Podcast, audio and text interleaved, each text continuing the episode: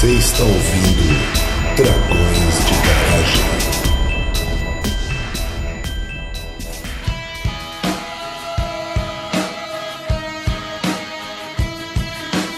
Estamos começando mais um episódio do podcast Dragões de Garagem. Aqui é o Luquinha, diretamente de Florianópolis. E sobre esse tema eu não posso falar nada academicamente, mas talvez empiricamente um pouco, do lado de cá. Bom, e de Itajaí aqui é o André. E Lucas, como você se sente em relação a isso? Ai, ai. Depois. Uma privacidade. Aqui é a Marcela, de Londrina. E eu já recebi alta da terapia. Oh, parabéns. Olha. Mas voltei depois, né? Porque é a vida uma caixinha de surpresas. Exatamente. E aqui de Curitiba é o Pablo e a gente vai falar mais sobre isso. Excelente. Então eu tô aqui no meio de três psicólogos, né? Tipo, acho que eu nunca estive tão cercado de né, pessoas especialistas enquanto eu sou totalmente orelha no assunto quanto nesse episódio de hoje.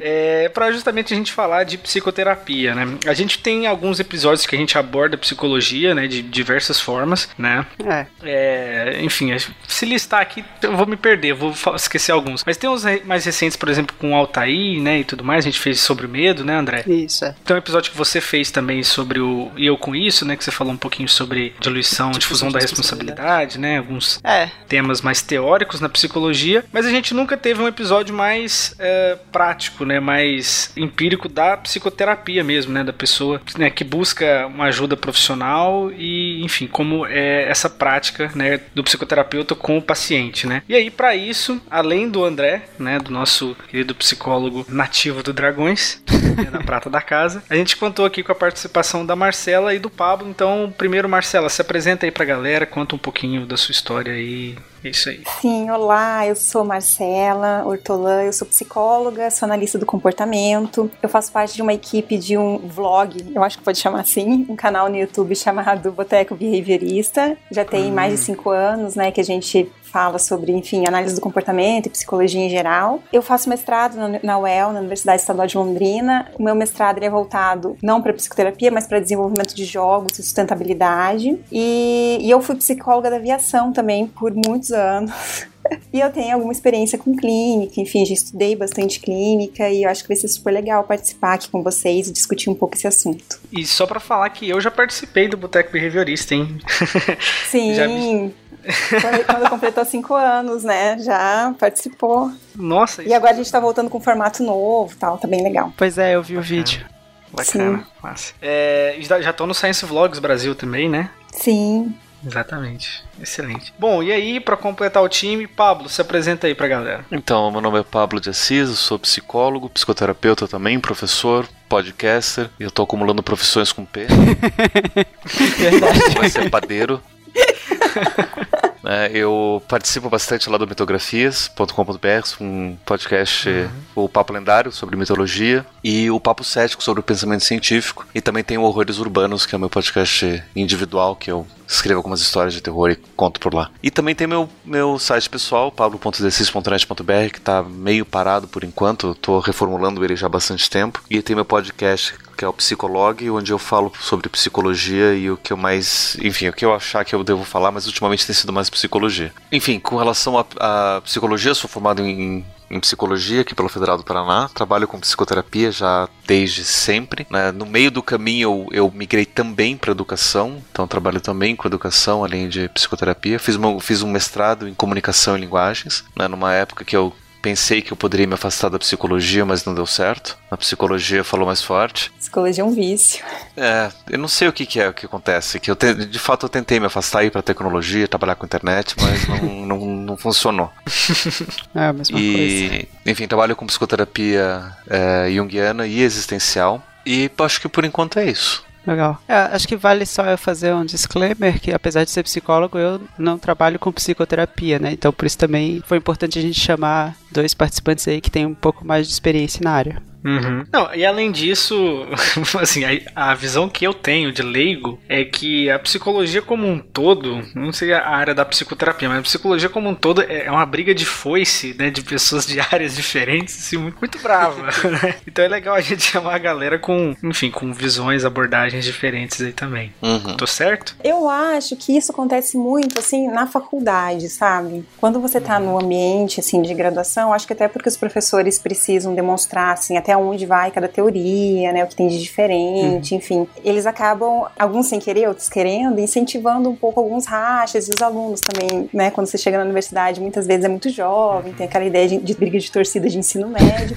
acabam fazendo os grupinhos que ficam brigando. Quando você vai para a prática, e eu já trabalhei em equipes com psicólogos de, das mais diferentes formações, a gente vê que, apesar das diferenças teóricas serem muito importantes, a gente conversa muito bem, né? Porque a gente tem objetivos em geral, quando você tem um problema para ser resolvido, você tem alguns objetivos comuns para você, né? Enfim, melhorar a qualidade de vida daquelas pessoas, resolver alguns problemas. Uhum. E em geral a gente consegue trabalhar, eu pelo menos, na minha experiência, trabalhei muito bem com pessoas assim, das mais diferentes abordagens. Uhum. Porque na prática, na verdade, a abordagem é meio que secundária. Ela tem uma função, mas para a prática, ela no contato direto com o paciente, ela é, acaba ficando com um papel secundário mesmo. Uhum. Não, excelente. Então, com essa essa mensagem pacificadora, pra galera que tinha essa visão. E aí, a partir de agora, eu e o Pablo, a gente vai brigar até o final do programa.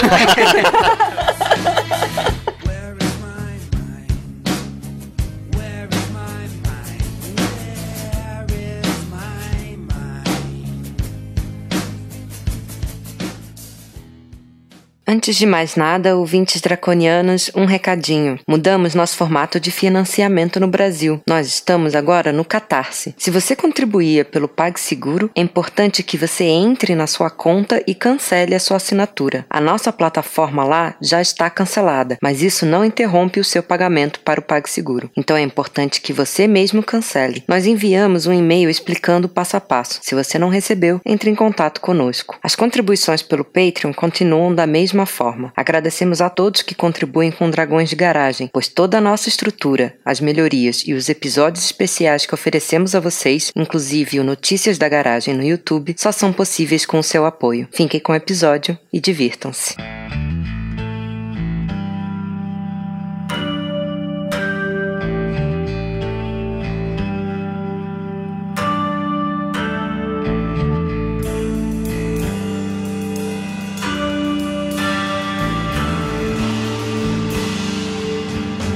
Muito bem, ouvintes draconianos. Então, pra gente começar falando de psicoterapia e a gente falar da, dessa prática e a gente falar né, do processo terapêutico e tudo mais, e enfim, e a gente tentar dar dicas né, da galera que tá procurando ajuda e tudo mais, a gente vai tentar contextualizar primeiro, né? A gente não vai voltar na Grécia Antiga hoje, mas a gente ah. vai contextualizar um pouquinho, né? Talvez volte, né? Enfim, fica livre para você. que as primeiras psicoterapias eram, na verdade, feitos helênicos, né? Aham. Uhum. Ah, olha só. Mas enfim, isso daí fica pro outro, um outro papo. a gente pode contextualizar isso depois. Mas primeiro a gente vai tentar falar um pouquinho da psicologia, né? Que, como um todo, enfim, a psicoterapia estaria dentro, né, da, da psicologia, talvez. E aí a gente vai discutir ali mais pra frente se a psicologia é a mesma coisa de psicoterapia ou não. É, mas enfim, ela, né, a gente tem um, um conhecimento geral sobre ela que, inclusive, talvez hoje em dia esteja mudando um pouco, mas ainda tem muito preconceito, né? Tem muito desconhecimento sobre, enfim, a psicoterapia e, e a, a figura do psicólogo em si. E talvez hoje em dia esteja mudando um pouco, uh, mas enfim, ainda tem muito esse, esse, preconceito e esse afastamento. Inclusive, mesmo eu sendo, né, sendo um paciente, hoje não mais, mas pretendo voltar a ser, tem muito esse, até esse distanciamento em o que, seria, o que seria psicologia, o que seria psicoterapia, enfim. E, e vamos tentar falar um pouquinho disso, então, tentar diferenciar essas, nessas nomenclaturas que às vezes pode ser chato, mas é importante para a gente saber onde a gente está pisando, né? Uhum. Vamos lá. É, a psicologia, começando, né, ela é uma ciência e uma profissão.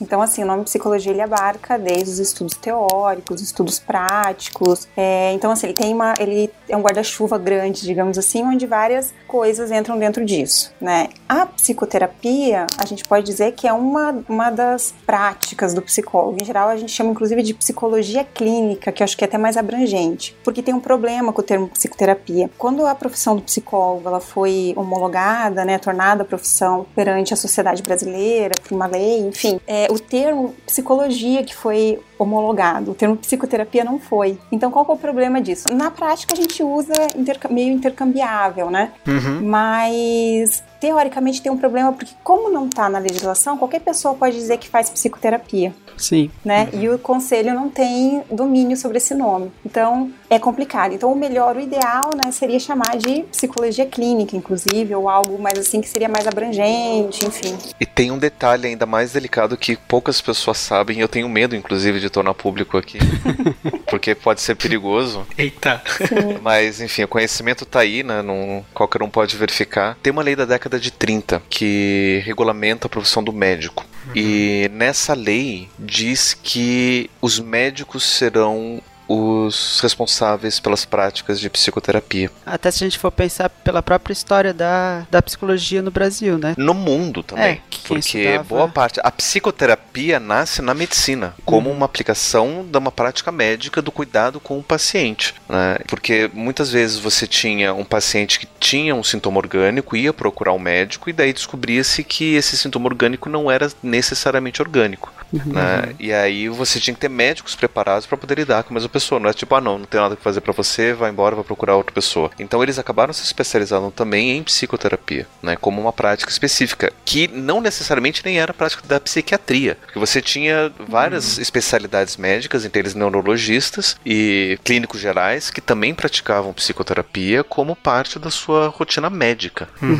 É, e isso, isso antigamente também, ah, bom, é, tudo era menos especializado, né? E a gente sabia até de alguns naturalistas, assim, fugindo um pouco do tema, mas só pra mostrar como a medicina era essa coisa muito abrangente. Mas alguns naturalistas lá do século XIX, tipo o Huxley, por exemplo, ele, tive, ele teve formação ah, médica, né? Talvez não formal a ponto dele, dele clinicar, né? Até porque o Huxley era um fudido, né? Com perdão da palavra.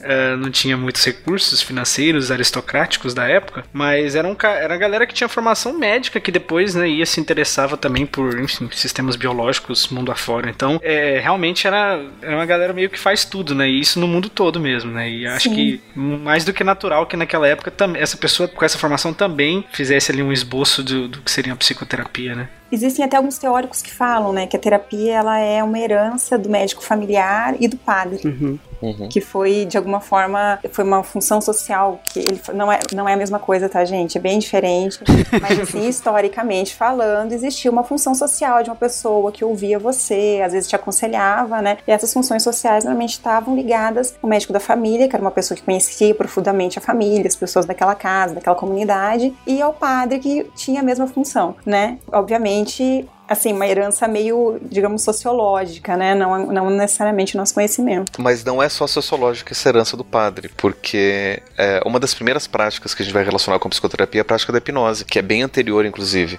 E a hipnose é herdeira das práticas de exorcismo, Sim. que eram feitas durante a Idade Média. O primeiro nome do movimento hipnótico vai ser um, um cara chamado Franz Anton Mesmer, inclusive o nome mesmerismo é sinônimo de Mesmerismo. hipnose. Ah. Ele lá no século XVI ou XVII, ele vai começar com algo que depois vai virar, vai vir a ser a hipnose, que daí vai ser base para que vai virar a ser a psicoterapia. É, até depois do modelo clínico como a gente conhece hoje, né, que é a história do Freud, as pessoas às vezes associam o próprio Freud à à hipnoterapia, mas ele começa o modelo clínico justamente por ser um mau hipnoterapeuta, né, Uhum. que ele não conseguia induzir a hipnose. O Freud, inclusive, até hoje, né, no imaginário popular, é considerado esse pai da psicologia, né? É, Geralmente, quando retratam um psicólogo, botam uma foto do Freud. né? É, e é interessante porque, assim, a psicologia, ela, enfim, a- os conhecimentos da psicologia sempre estiveram no mundo, né, desde os gregos. enfim, a psicoterapia, ela sempre fez parte, de alguma forma, né, das, os questionamentos que hoje são da psicologia eram da, da filosofia. Sim. É, e aí, a gente, é, quando a gente vê na história, um pouquinho antes do Freud, já tinham pesquisas consideradas pesquisas de laboratório feitos né, dentro da psicologia. Então, todo mundo fala, ah, né, a gente sabe que não necessariamente, não é, dependendo do ponto de vista histórico, você olha, não é exatamente verdade, mas do Wundt que estava fazendo pesquisas já no século XIX, ainda antes do Freud fazer as pesquisas dele, com hipnose, enfim. Então, a gente já tem, assim, pais da, e é considerado pai da psicologia experimental, né? Então, a gente já tinha aí pais da psicologia antes do Freud, apesar de não ter ainda muito essa prática clínica especificamente. Aham. Inclusive, a psicologia vai nascer no século XIX, né? não só no Wundt na Europa, mas também nos Estados Unidos, com William James. Daí tem uma controvérsia entre para saber quem que é o verdadeiro pai da psicologia, porque o, o James já trabalhava com psicologia antes do Wundt montar o laboratório dele. Sim. Só que o James ele fazia meio que na dele e ele não chegou a trabalhar de fato, publicar e fazer. O Wundt fez o laboratório e começou a trabalhar. Isso, é. Ah, então tem, tem, tem controvérsias. E só que ela nasce, a psicologia nasce com prática de pesquisa. Tanto é que durante boa parte da história da psicologia, quando a gente vai olhar o que é psicologia, é basicamente pesquisa. Uhum. né? A, a psicoterapia passa a. Não sei, e eu não sei qual que foi o caminho, qual foi o movimento na história que aconteceu, mas a psicoterapia ela nasce como uma prática médica, com, especificamente dentro dos médicos, e em algum momento você tem psicólogos também começando a compreender e trabalhar com isso. Né? talvez porque a psic- a- os psicoterapeutas médicos começaram a se utilizar do conhecimento psicológico para poder embasar melhor a prática. né? Então você tem muitos psicoterapeutas que também se diziam psicólogos porque estavam estudando aquilo que os pesquisadores psicólogos estavam fazendo. E aí você começa a ter essa conversa maior e em algum momento você tem psicólogos que também começam a praticar a psicoterapia. Até porque se a gente for pensar, né, enquanto uma área da ciência está surgindo, ela vai surgir de diversas fontes, diversos pesquisadores diferentes que não necessariamente têm uma formação de base da psicologia, né? Uhum. É, até porque a psicologia é nova, né? Enquanto Aham. formação, no Brasil, ela tem uns 60 anos, mais ou menos, 70 agora. É. Então, a gente tem, a gente não tinha nem como, né? As prime- os primeiros psicólogos brasileiros eram formados em geral em pedagogia, filosofia e depois fizeram, depois que a faculdade surgiu, fizeram a faculdade de psicologia, né? Medicina. Então, a gente tem uma, é, a gente tem uma história de pessoas formadas em outras áreas que, atua, que né, foram os pais aí de muitas coisas na psicologia também, porque a psicologia, enquanto formação, ela é muito jovem. É, exatamente. Enquanto formação e enquanto área do conhecimento, ela é bastante plural ainda também, né? Sim. Uhum. Que a gente pincelou no começo lá, né? É. E assim, isso não necessariamente é ruim, né? Porque a gente tem a impressão Sim. de que tem que brigar igual Pokémon, vai brigar todo mundo, no final ganha um, né? E não é assim, né? A gente tem, é, muitas vezes, em alguns momentos elas entram em conflitos, enfim, em outros momentos elas são complementares, né? Ou até mesmo algumas abordagens às vezes absorvem conhecimentos umas das outras. Então, assim, é, a gente tem muita coisa que ela é compartilhada na psicologia, apesar de quando você olha, você tem diferentes diferenças teóricas importantes e que não são, né? A gente não pode ignorar, mas que elas conseguem, muitas vezes elas são intercambiáveis, são complementares também em muitos momentos. É, na verdade isso eu acho que vem muito de da forma como a gente tem trabalhado a pesquisa em psicologia, principalmente no Brasil, né? Porque esse assunto é muito complexo, eu não sei se eu consigo resumir em poucos minutos, mas tentando resumir, a gente tem uma visão aqui no Brasil que fala em psicologias no plural em vez de uma psicologia, como se fossem várias possibilidades de ciências psicológicas. né? Isso é um reflexo da forma também da história da psicologia no, no Brasil, na visão da psicologia no mundo. Mas fora do Brasil eu não vejo essa discussão acontecer tanto, né? Acho que isso acontece muito aqui. Só que isso vai muito por conta das diferentes práticas, né? Porque cada psicologia, nesse sentido, poria uma forma diferente de praticar, de, de agir né, no mundo e de pensar esse próprio mundo.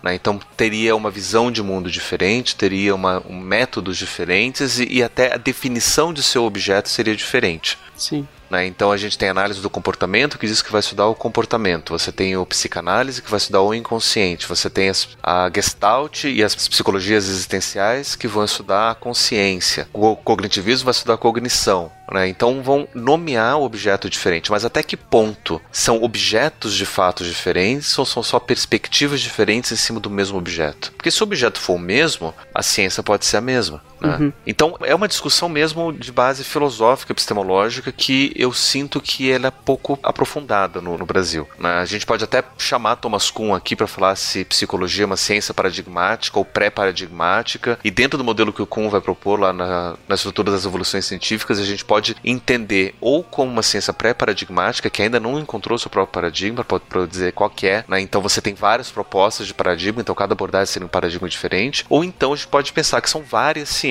paradigmáticas. né? Aham. E tem gente que prefere essa, essa outra visão. Né? Então, é como a psicologia de fato ainda é uma ciência nova, uma ciência bem delicada, porque ela perpassa vários outras, outros campos, a gente ainda não tem uma definição clara sobre isso. É, até quando eu tava lendo Thomas Kuhn, né, nessa, nessa lógica, me parece ainda, ficou muito latente para mim essa lógica da, de a psicologia ainda ser pré-paradigmática, por toda a sua questão histórica e, e sua juventude, que a gente tava comentando. Uhum. Pincelando um pouquinho do Thomas Kuhn, né, que era foi um desses caras importantes na, na, na filosofia da ciência, enfim, a ponto de definir, né, ciência, ou pelo menos ajudar a definir um pouco, que era essa ideia do, dos paradigmas científicos, né, que a ciência ela fundamenta muito num paradigma, né, que quando tem revoluções científicas, aquele paradigma é revisto e posto abaixo, enfim, outro paradigma colocado no lugar. A gente falou, talvez pincelou um pouco dele no nosso episódio número 2 sobre Karl Popper, mas a gente nunca fez um específico sobre o Kuhn, mas a gente sempre quer, a gente nunca lembra de fazer. Uhum. Mas a gente quer fazer, tem que fazer um do Thomas Kuhn também. Fazer aí sobre filosofia da ciência, né? Exato. A gente só fez sobre o, o introdução, a gente fez, falou sobre o Popper, né? Aham. Mas acho que merece, o, o Kuhn merece um, um episódio também só pra ele. Mas enfim, a gente então sabe que tem essas abordagens que aí, né, vai depender muito de se são abordagens diferentes ou se são realmente ciências diferentes, né? Que, enfim, como essa discussão tá rolando. Eu gosto de pensar, para operacionalizar, que a gente tem uma ciência psicológica, Uhum. com várias possibilidades de abordagens diferentes. Né? Vários, vários olhares diferentes em cima de uma mesma prática. Aham. Né? Até mesmo porque a definição do nosso objeto, que é o ser humano, é um objeto plural. né? A gente não tem como delimitar o que, que é o ser humano de uma forma única, pra gente então delimitar um método único para olhar para esse objeto único. Uhum. né? Então a gente precisa de vários olhares diferentes para que a gente possa contemplar essas várias possibilidades do que é o ser humano. É, quando eu estudei minha psicologia da educação lá na, né, nos idos da minha graduação, é, a gente estudava, né, eu fiz psicologia da, da educação 1 e 2, né, então tinha o behaviorismo, né, e lia muita coisa do Skinner, né, Muita coisa falando mal do Skinner. É, Exatamente. na educação a galera não gosta muito dele. A gente depois no, no 1 ainda tinha a Freud, né? E aí na psicologia da educação 2 a gente tinha Piaget, né? Que era um biólogo, inclusive, Aham. né? A formação dele. E Sim. o Vygotsky, né? Que era um russo muito doido. e aí, assim, a gente, por exemplo, só um exemplo aqui, né? De pesquisadores de áreas diferentes, né? Que eu tive um pouco de contato, que eu li um pouco dos textos. Ah, não muito a fundo, né? Realmente não é não é minha área, mas que realmente são, é, são realmente muito plurais, né? E, e tem abordagens muito diferentes mesmo. E, e o quanto disso, né? Dessas. Porque assim, a gente lá na, na aplicação disso na educação, né? A gente vê que realmente pode mudar muito como você monta uma aula e como você. Não só isso, né? Mas como você entende a sua função de professor, né? Dependendo de como você aborda isso. E como, como que isso é importante na psicoterapia, assim? É, é importante, muito importante pro paciente o tipo de abordagem, assim, a ponto dele, dele desgostar totalmente de, de psicoterapia porque ele pegou um- uma abordagem que talvez não seja a abordagem dele? Como que vocês veem isso? Então, essa é uma pergunta que ela não é muito fácil de ser respondida, porque tem várias, varia, né? aham. É, uma questão importante é assim, muito provavelmente o paciente, dependendo, vai depender muito do que ele vai ter, enfim, talvez ele não vá notar qual é a abordagem do psicoterapeuta, né? Então, assim, se ele chegar para um psicoterapeuta e for, for fazer um tratamento, talvez, se ele não conhecer antes, talvez não vá fazer muita diferença, né? Logicamente é diferente quando um psicólogo já conhece, daí fica avaliando, né? E é bem, bem chato. Mas quando você tem essa questão, ela não aparece tanto. Teve uma pesquisa que saiu ano passado e o autor ele fez um levantamento de tanto de manuais quanto de, enfim, gravação de DVD, inclusive assim gravações de psicólogos bem, né, tipo Rogers, enfim, o pessoal que fundou as áreas deles, assim, como que eles atendiam. E daí ele resolveu tirar toda a parte teórica e ver assim, qual é o comportamento que esse terapeuta emite em sessão, o que, que ele faz na sessão, afinal de contas, Sim. né? E e aí ele encontrou alguns tópicos, né? Então, normalmente numa relação terapêutica, você estabelece uma relação com uma pessoa estranha, é, estranha que você não conhece, né? De alguma forma, você vai até se vai conhecer melhor durante a psicoterapia, mas você não conhece. Na psicoterapia, a pessoa resolve pequenos conflitos da vida, né? E como que isso pode ser feito dentro desse contexto clínico. Então, é uma das coisas que a psicoterapia faz. O terapeuta, ele atua como uma audiência para treinar novos comportamentos, e aí, assim, né? Talvez não sejam novos comportamentos, mas enfim, novas falas, vai depender da abordagem que ele está atuando. Vai pedir para que os clientes falem sobre seus problemas, então isso é uma coisa que os terapeutas costumam fazer independente da abordagem. É, ele atua como uma audiência para modelar o discurso do paciente de uma forma que a mudança atinja o maior número de situações da vida dele. Então, assim, ele quer que aquilo que seja falado em terapia não fique só na terapia, né? De alguma forma, isso promova mudanças também fora das paredes ali do set clínico. E essa, essa pesquisa saiu numa revista brasileira do professor Bernard Gary ano passado. E eu achei bem interessante porque é óbvio, assim, eu acho que tem diferenças, assim, importantes da, da atuação, acho não, né, tenho certeza que existem, mas é interessante, assim, que o que é esperado da terapia e muitos comportamentos que o terapeuta vai emitir em sessão são muito parecidos, independente da abordagem teórica que ele tem. Uhum. Mas, né, isso não, isso não quer dizer que não necessariamente vão ter diferenças que podem ser incômodas para o paciente. Então, por exemplo, dependendo da abordagem, ele pode pegar um psicólogo que fala pouco, né, e isso pode incomodar ele. Uhum. Ou pode pegar um psicólogo que é mais diretivo, que vai, enfim, dar mais tarefas,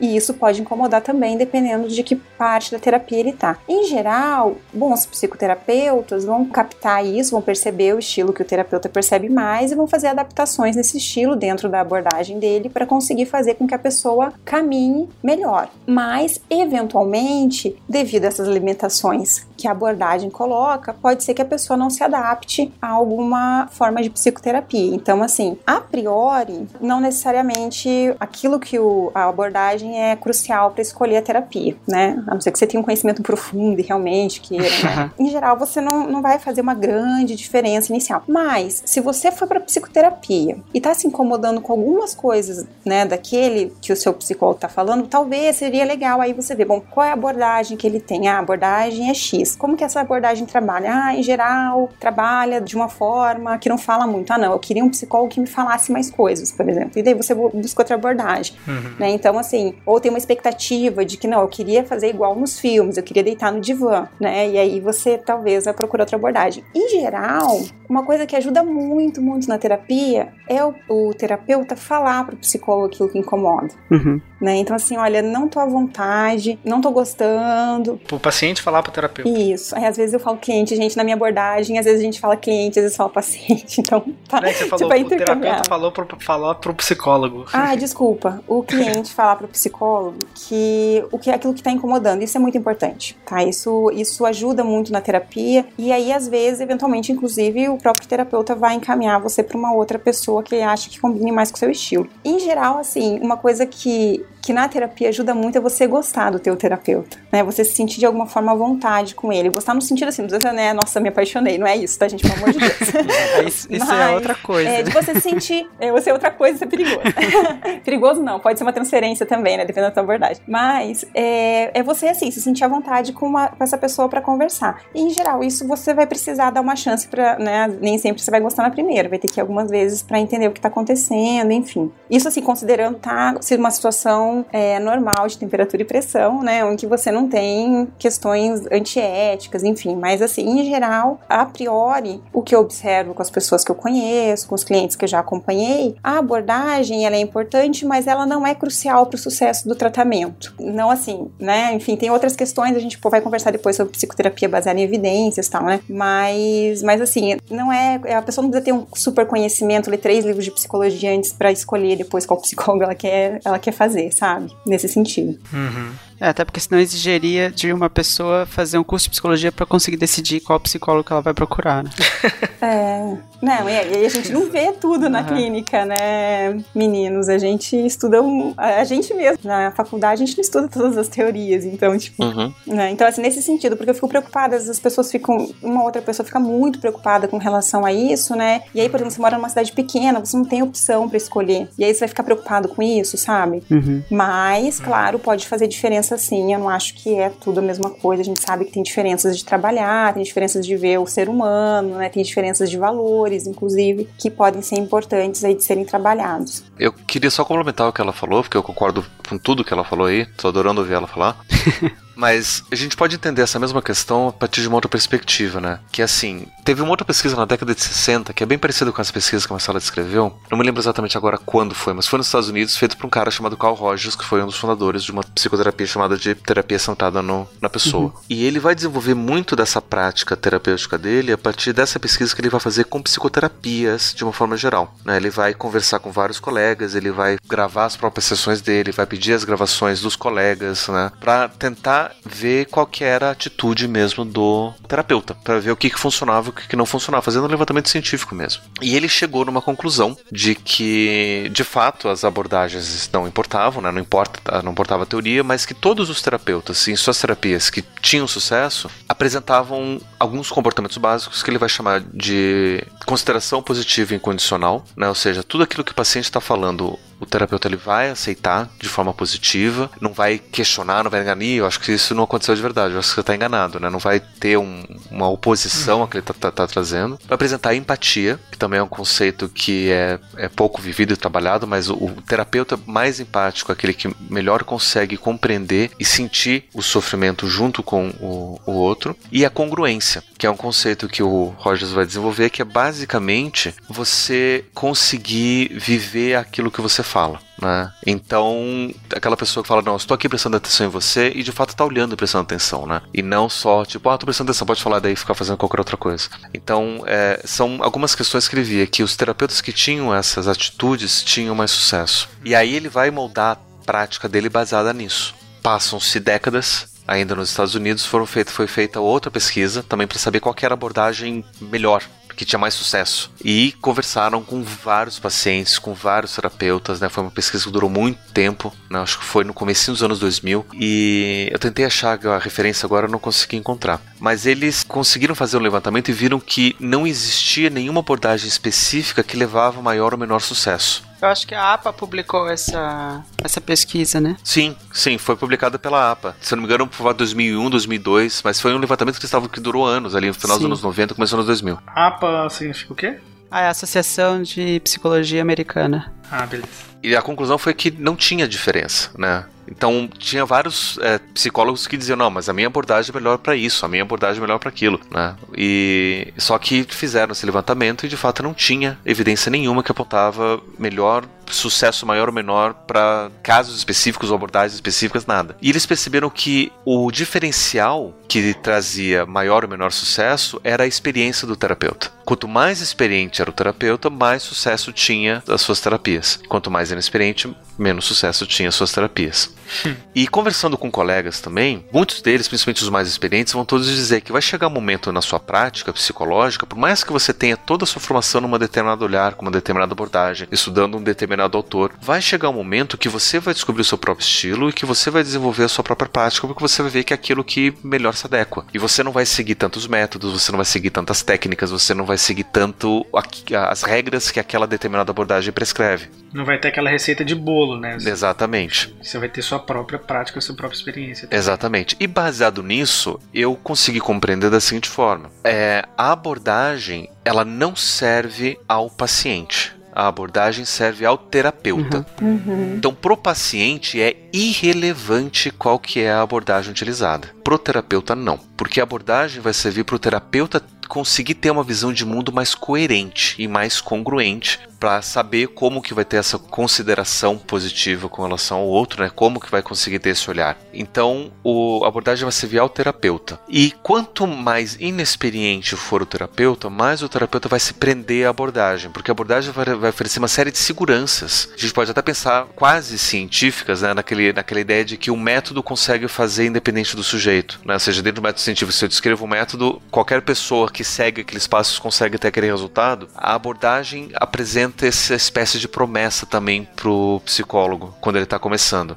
Uhum. Então ele aplicando aquelas técnicas e seguindo aquela prescrição da abordagem, ele tem mais segurança naquilo que ele está fazendo e consequentemente ele consegue ter mais, é, melhor resultado. Até mesmo porque muito do que ele está fazendo não é só da experiência dele, é uma experiência acumulada de várias outras pessoas que também já trilharam esse caminho durante muito tempo. Sim. Então ele acaba emprestando essa experiência e promovendo maior também um, um sucesso maior. Né? E quanto mais experiente, menos isso faz sentido. O que me parece, assim, é que isso tem mudado um pouco mais recentemente, assim, com a, a gente vai falar mais pra frente sobre as evidências, né, mas eu acho que eles têm, a gente tem um pouco, tem um pouco mais, a APA vai trabalhar um pouco isso, né, a gente tem formas de olhar para psicoterapia um pouco diferentes, e aí o fato da experiência pesar bastante, ele é importante porque é uma relação humana e a gente aprende com cada pessoa que a gente interage, vai, né, vai se aperfeiçoando ao longo da vida, mas a gente, isso indica também que a gente tem uma questão na nossa formação, né, que precisa ser sanada, eu acho que, eu tenho a impressão de que mais recentemente, não, eu sou formada já há alguns anos, e eu tenho a impressão que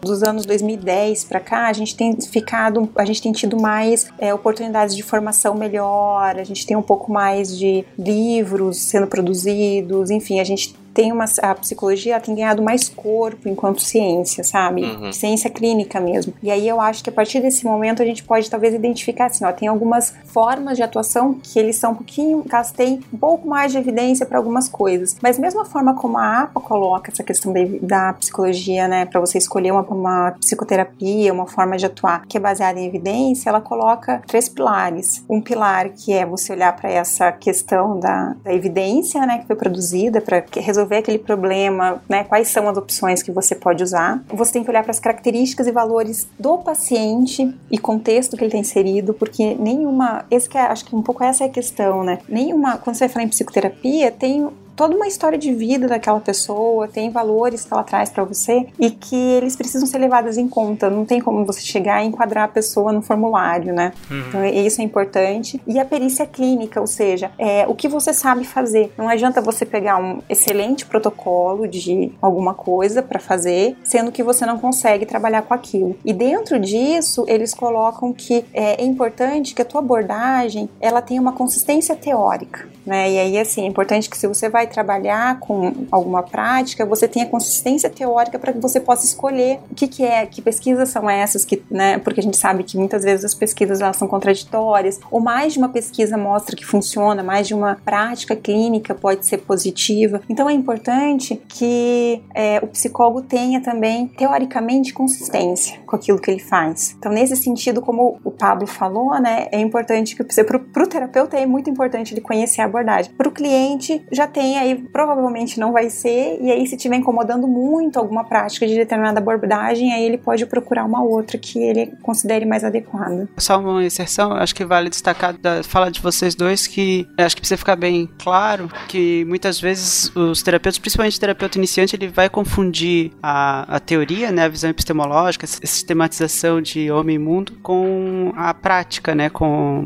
as técnicas que vão ser utilizadas e tudo mais, e elas são coisas que são complementares complementares, né? E não necessariamente uma totalmente ligada à outra. E aí, quando o Pablo fala que a pessoa se, se prende à, sua teoria, me, me lembra muito essa questão de se apegar à técnica pela técnica, né? Porque, ah, eu tenho que aplicar esse uhum. protocolo. Sim, e até assim, de tipo, ah, eu não posso fazer isso de jeito nenhum, mas eventualmente uhum. com aquele paciente, às vezes, né, sei lá, olha, né, sou behaviorista, nunca faria, sei lá, nunca deitaria o paciente no divã tal, e aí de repente me deparo com uma, uma situação em que talvez seja necessário em algum momento, porque aquele paciente quer muito, né, fazer uma coisa assim tal, e aí você faz umas sessões daquele modelo para que você possa voltar, talvez, a uma outra forma de trabalho, né. Tô dando um exemplo que eu sei que já aconteceu, não comigo mas com um colega meu, assim, uma pessoa muito experiente, um professor, enfim, não é, né, um aventureiro. E ele falou, tinha um paciente que ele não conseguia falar, enfim, e aí eu tava assim, tava muito fechado, tal. Daí uma vez eu falei assim, você quer deitar? E ele falou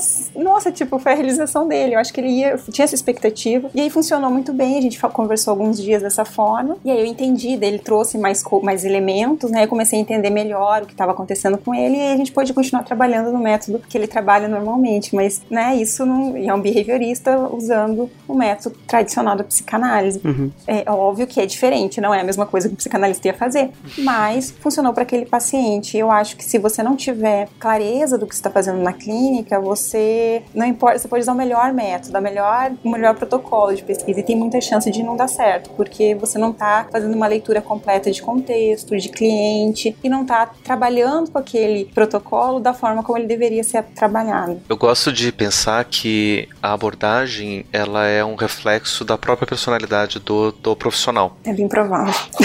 Né? Então, se a gente pensa naquilo lá, porque não deu certo com determinada abordagem, não é que não deu certo com determinada abordagem, não deu certo com determinada pessoa. Uhum. E aí ela utiliza daquela determinada abordagem. Pode ser que uma outra pessoa que usa a mesma abordagem pode dar certo. Pode ser que uma outra pessoa com uma outra abordagem também possa dar certo. Porque Uhum. o que a gente está falando em última instância é de relacionamento entre pessoas. A abordagem é uma ferramenta que uma dessas pessoas utiliza para poder ajudar a outra. Mas não é o essencial. Né? Eu tenho um, um exemplo de uma aluna que. Uma, uma ex-aluna que veio é, falou para mim, ela tinha é, entrado num, num, num convento, ela ia ser freira, e enquanto ela estava lá ainda estudando para ser freira, ela viu que não era esse o caminho. Ela estava em dúvida o que, que ela ia fazer, o que, que ela não ia fazer, e indicaram ela fazer terapia. Indicaram um padre para fazer terapia. Ele então, começou a fazer terapia, não me lembro qual era a abordagem, né? Vamos dizer que era essa Gestalt terapia. Não seria logoterapia? Geralmente eles trabalham com logo. Hum, Não importa, não importa. Qualquer uma. Eu conheço junguianos que são padres, conheço. Né, conheço- tem, tem de tudo. Mas vamos, vamos colocar aí então, um, um logoterapeuta que seja. né, e foi um tempo e não, e não funcionou. E aí se afastou da, da terapia, ainda tava com conflitos, daí indicaram uma outra pessoa pra ela que era. que tinha sido um padre também, mas era um ex-padre, já tinha largado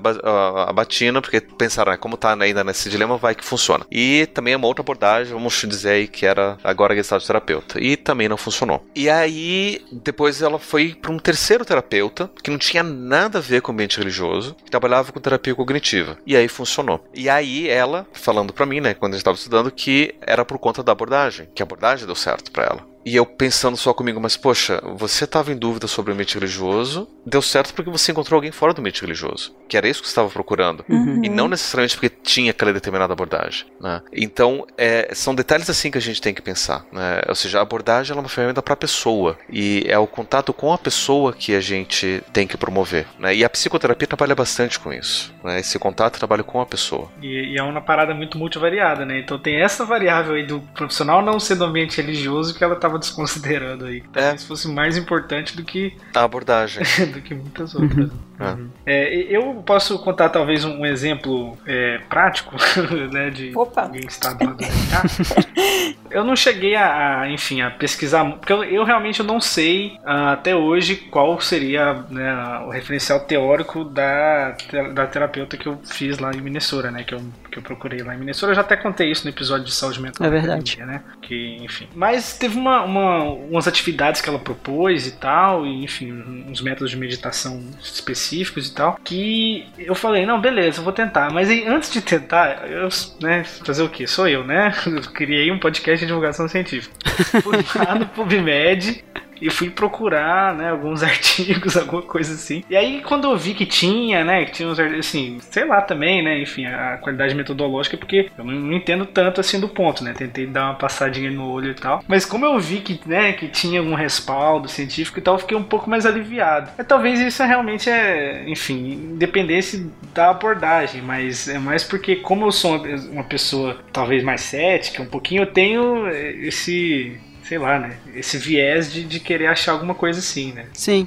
Mas enfim, eu sei que isso me deu mais tranquilidade na hora que eu vi que, que ela. Beleza. As práticas, para te deixar tranquilo, as práticas de mindfulness, elas, elas estão na- na terapia há algum tempo, assim, elas têm demonstrado Sim. evidências já, né, como você mesmo falou. E assim, e a gente fez um boteco sobre isso, inclusive, vai sair, eu acho, aí nas próximas semanas Ah, que legal. sobre mindfulness e ele tem e assim tem e tem questões muito interessantes que é um pouco isso assim por exemplo meditação agora é uma coisa que a gente tem uma ideia né a gente já sabia com relaxamento com técnicas de respiração já que há muito tempo estão na psicologia e agora indo um pouco mais para essa questão da atenção plena enfim que tem coisas que são muito positivas e que né enfim tem funcionado para as pessoas em outros contextos também Uhum. e a gente tem algumas questões assim, funciona muito, mas, por exemplo, se tem uma pessoa super ansiosa, talvez respiração é crucial, mas Aham. talvez a gente não possa começar fazendo isso com ela porque ela não vai dar conta. Tipo, você pede assim, a pessoa já é ansiosa, e você fala pra ela, presta atenção na tua respiração. Ela fala, É, fica- cinco minutos parado, né? Só respirando. Não, jamais, Sim. né? Pessoa É, pois é. ansiosa. E aí talvez isso seja muito importante em um certo ponto da terapia, mas talvez não vai ser a primeira coisa que você vai trabalhar. E aí é isso, se você não tem, se você não, não tem essa ideia de como trabalhar o, o paciente, se você não faz um bom levantamento inicial, é, uma boa é, análise daquele caso, para você daí sim escolher qual, né, qual protocolo Sim. você vai usar, quais estratégias clínicas você vai lançar a mão, como que você vai trabalhar com aquela pessoa, pode dar, né, pode dar ruim, pode não funcionar, porque aí você vai usar um protocolo e aí tem uma coisa que é importante, assim, psicoterapia, apesar de ser uma, né, não ser medicação, não ser cirurgia, também pode fazer mal se não for bem utilizada. Então, por isso que a gente, né, precisa tomar cuidado aí com profissionais antiéticos, com e aquilo que a gente está falando. Eu e o Pablo, a gente está falando de, do ponto de vista, pensando sempre em teorias que têm uma consistência teórica, né? A gente está pensando em coisas que são que o, é, o Conselho de Psicologia ele reconhece como psicologia, como né, teorias da psicologia. A gente não está pensando, como de vez em quando a gente ouve falar, em práticas que não têm nenhum tipo de evidência, nenhum tipo de embasamento, nenhum tipo de, de consistência teórica Sim. e que daí sim podem, né, tem até mais chances, assim como o psicólogo eventualmente pode acabar fazendo, mesmo dentro da prática clínica, pode ter algum tipo de efeito colateral, um psicólogo que não é um psicólogo ou até um aproveitador, né, da vida, que tá, que tá se utilizando aí do nome da psicologia para fazer alguma coisa, que não tá embasada numa teoria, provavelmente vai ter um efeito colateral prejudicial para essa pessoa. Então é por isso é importante vai escolher o seu psicólogo, talvez antes da abordagem, antes de tudo, ver como que tá o registro dele no CRT, Uhum. tá? Tem um pesquisador brasileiro chamado Luiz Cláudio Figueiredo. Uhum. E durante muito tempo ele pesquisou muito essa questão do desenvolvimento das diferentes abordagens no Brasil. E tem um livro que foi publicado, que tem uma palestra dele, o livro se chama é, Revisitando as Psicologias, da Epistemologia Ética das Práticas e Discursos Psicológicos. E é o primeiro ou segundo capítulo, acho que é o primeiro, tem uma palestra que ele deu que, onde ele fala sobre as diferentes formas que é, os próprios estudantes de psicologia tratam as diferentes abordagens. E isso acaba refletindo depois na prática profissional. né? E ele vai descrever que tem duas práticas muito comuns, que uma prática ele chama de dogmatismo e outra de ecletismo. Uhum. O dogmatismo é, aquilo, é aquela prática onde um estudante ele se fecha a uma única e exclusiva abordagem. Ele não se permite estudar mais nada além disso. Uhum. Ele vira o próximo profeta desse outro Messias e vira quase como uma religião, né? Ele só fala sobre isso, só pratica sobre isso, só essa, só esse olhar teórico que funciona e todo o resto está errado. E um outro é o eclético, aquele que diz que não, todas funcionam, todas dão certo, a gente pega um pouquinho de cada um, né? Então a gente vai, ah, tá vendo? Ela deu um exemplo de uma behaviorista que deita no divã, então a gente pode misturar tudo que funciona porque tá tudo muito bem, tá tudo muito ótimo. O Figueiredo ele vai apontar que essas duas possibilidades de trabalho são complicadas porque são fechamentos para experiência com o outro, Uhum. né? Porque se eu sou dogmático, eu me fecho na abordagem e não me preocupo com o outro. Então muitas vezes, nenhuma abordagem, isso daí eu posso garantir, nenhuma abordagem consegue responder com precisão 100% das perguntas. Então vai ter uma ou outra pergunta que a abordagem vai ficar, peraí, eu acho que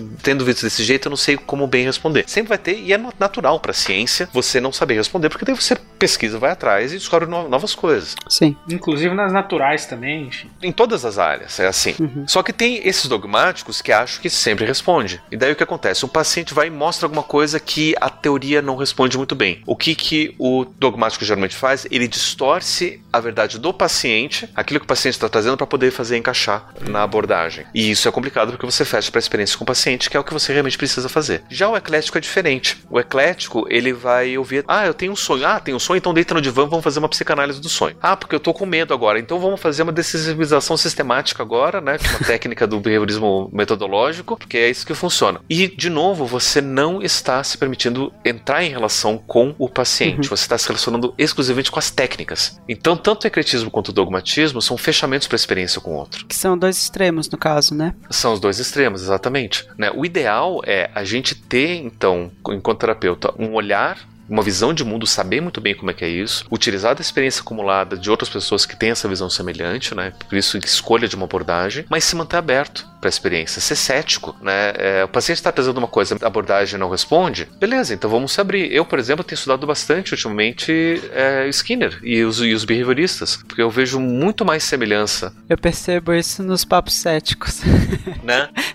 É, eu vejo muita semelhança minha, minha, minha prática junguiana e a prática behaviorista do que eu vejo com a psicanálise, por exemplo. Né? E vários colegas meus puxam coisas da psicanálise e eu vejo, não, não funciona muito bem assim. A Jung era mais funcionalista, né? Então, mas enfim, eu me abro para a experiência, eu tento entender o que o paciente está trazendo. Às vezes ele traz um- uma demanda que eu não tinha percebido, não tinha pensado, então eu tenho que correr atrás, pesquisar, estudar, ver o que outras pessoas têm falado. Né? E às vezes outros junguianos não falam sobre isso, então eu tenho que recorrer a outras abordagens, outras teorias e tentar fazer essa adaptação, ver como é que eu consigo ler. E eu vou conseguir ler se eu tenho uma boa base teórica naquilo que eu, na, na minha visão de mundo mundo e eu tenho aprendido muito com isso. E um bom profissional né, é aquele que consegue se manter aberto para a experiência, aquele que consegue, e através dessa abertura, criar uma boa relação com o outro. Sim. E eu acredito muito, assim, que dentro disso é uma coisa que é crucial para psicólogo, a gente sabe disso, né? Mas enfim, não vale a pena frisar, é que ele precisa continuar estudando, porque Uhum. é assim, é impressionante como muda, assim, como, as, como né, a gente está no estágio de conhecimento, e o conhecimento ele acumula muito rápido, né? E isso tem implicações na forma como você vai atender essas pessoas, inclusive porque as pessoas que você atende ao longo dos anos vão mudando, né? Você começa a atender pessoas que, enfim,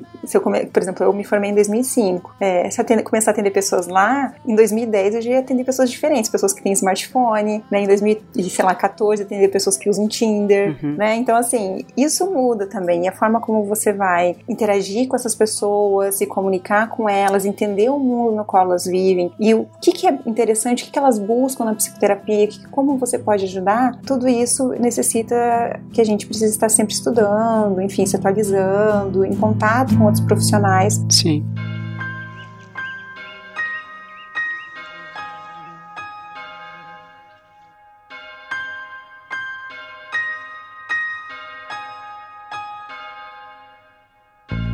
Voltando um pouquinho então pro paciente, né, pra pessoa que está procurando a, essa ajuda profissional, quando que ela deve começar a procurar ajuda, né? E sei lá, eu tenho a experiência, a minha experiência foi quando tava ruim, né? Quando a situação tava bem complicada. Mas é, será que é realmente a gente precisa esperar o negócio do caldo desandar tanto assim para procurar ajuda, né? E será que realmente, eu sei que, enfim, a gente tá falando aqui no contexto a gente sabe que não, mas tem muita essa ideia ainda de que ah, o cara foi no psicólogo, então ele é doido, né? Tá ficando louco.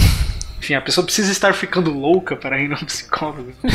É a pergunta de sempre. Acho que isso depende muito do objetivo que a gente compreende na psicoterapia. Uhum. né? Tem psicoterapeutas que dizem que a psicoterapia serve para tratar transtorno. Então, se é para tratar transtorno, você tem que ter um transtorno para ser tratado. Né? Outros psicoterapeutas já vão dizer que não. Né? Eu gosto de pensar que uma psicoterapia ela funciona tão bem quanto uma academia. Né? Então, você pode procurar academia para um objetivo específico. Né? Então, por exemplo, ah, eu tô com meu joelho machucado, eu preciso fortalecer meu joelho para evitar uma lesão maior, então eu vou para academia para poder fortalecer os músculos da perna. Ok, então você tem um transtorno específico é, kinesiológico para você poder tratar e a academia vai te ajudar. Ou então você fala, eu quero ter uma qualidade de vida melhor. Então você procura academia para ter uma qualidade de vida melhor. A terapia ela pode ter a mesma função, né? Aham. E você pode procurar uma terapia para você ter uma qualidade de vida melhor. Você acaba descobrindo muita coisa que você nunca imaginava, né? Que, que era, tipo, um outro probleminha que você achava que não era tão grande assim. De repente você percebe que, nossa, isso daqui é muito mais relevante para minha vida do que eu, do que eu achava. Você acabava se considerando, você acaba melhorando é, relacionamentos interpessoais. Você consegue, enfim, você pode ter muitos benefícios por fazer uma, uma psicoterapia que não necessariamente só eliminar transtorno. Sim. É, uma coisa que ajuda a pessoa, eu acho, a decidir, assim, é se você tem problemas na sua vida, que você tá com dificuldade para resolver, acho que isso é um, é um start, assim. E esses problemas provavelmente estão ligados ao a questões de relações interpessoais ou questões né, que você considera mais psicológicas, enfim. Você não precisa necessariamente ter um diagnóstico do DSM, né, para procurar um psicólogo. Uhum. Mas se você está com um problema na sua vida e você está com dificuldade de lidar com isso, pode ser que um psicólogo possa te ajudar. Né? Porque eu falo pode ser, porque às vezes é um, né, às vezes você está com um problema médico, por exemplo. Mas é, é porque isso é importante, né? Assim, a gente tem, é, são, às vezes a gente tá. Outro dia eu tava com uma dor de cabeça, um cansaço mental, assim, fui no oftalmologista, né, adivinha? Achei que tava deprimida, mas eu tava só com. só enxergando mal. mesmo. Miopia. E aí. ah, brincadeira. Mais fácil, né, de Né? resolver. Uhum. Né? Sim. É, mas aí uma coisa que acontece é que a gente tem essa questão de, ah, eu só vou no psicólogo, imagina, só vai no psicólogo gente que, nossa, né, tá em depressão profunda, não levanta da cama, ou gente que, enfim, é, tem um toque e fica lá, tá lavando a mão 10 horas por dia, né? Não, se você tem um problema, você tá, e esse problema tá difícil de resolver, você tá com, sei lá, sentindo um pouco mais de ansiedade do que o normal, às vezes até assim, coisas, né, entre aspas, menores, mas tá com dificuldade pra dormir, por exemplo. Uhum. Tem bastante coisa que a psicoterapia ela pode ajudar, ela tem estratégias para ajudar. O psicoterapeuta vai te ajudar a pensar melhor sobre isso é, e encontrar soluções mais adequadas para o seu dia a dia. E eu acho que esse é um ponto bom de procurar ajuda. Quando você, quando os problemas eles já estão ficando difíceis de resolver, você não encontra mais formas de resolver isso com as pessoas ao seu redor e com os recursos que você tem. A psicoterapia está aí para te ajudar. É, até identificar, né, esses, os elementos na vida que podem estar tá interferindo né, nesses pontos, naquilo que eu não consigo resolver, como uhum. até como o Pablo estava colocando já, né? Então identificar coisas que às vezes eu não estava percebendo o quanto que me afetava. Sim. É, e também mesmo que seja um problema médico, né? Uma psicoterapia ainda pode continuar te ajudando. Sim. Sim. Porque é, tem muita gente que acha, cara, não, porque eu tenho um problema que acho que é psicológico, de repente eu descubro que é, né, por exemplo,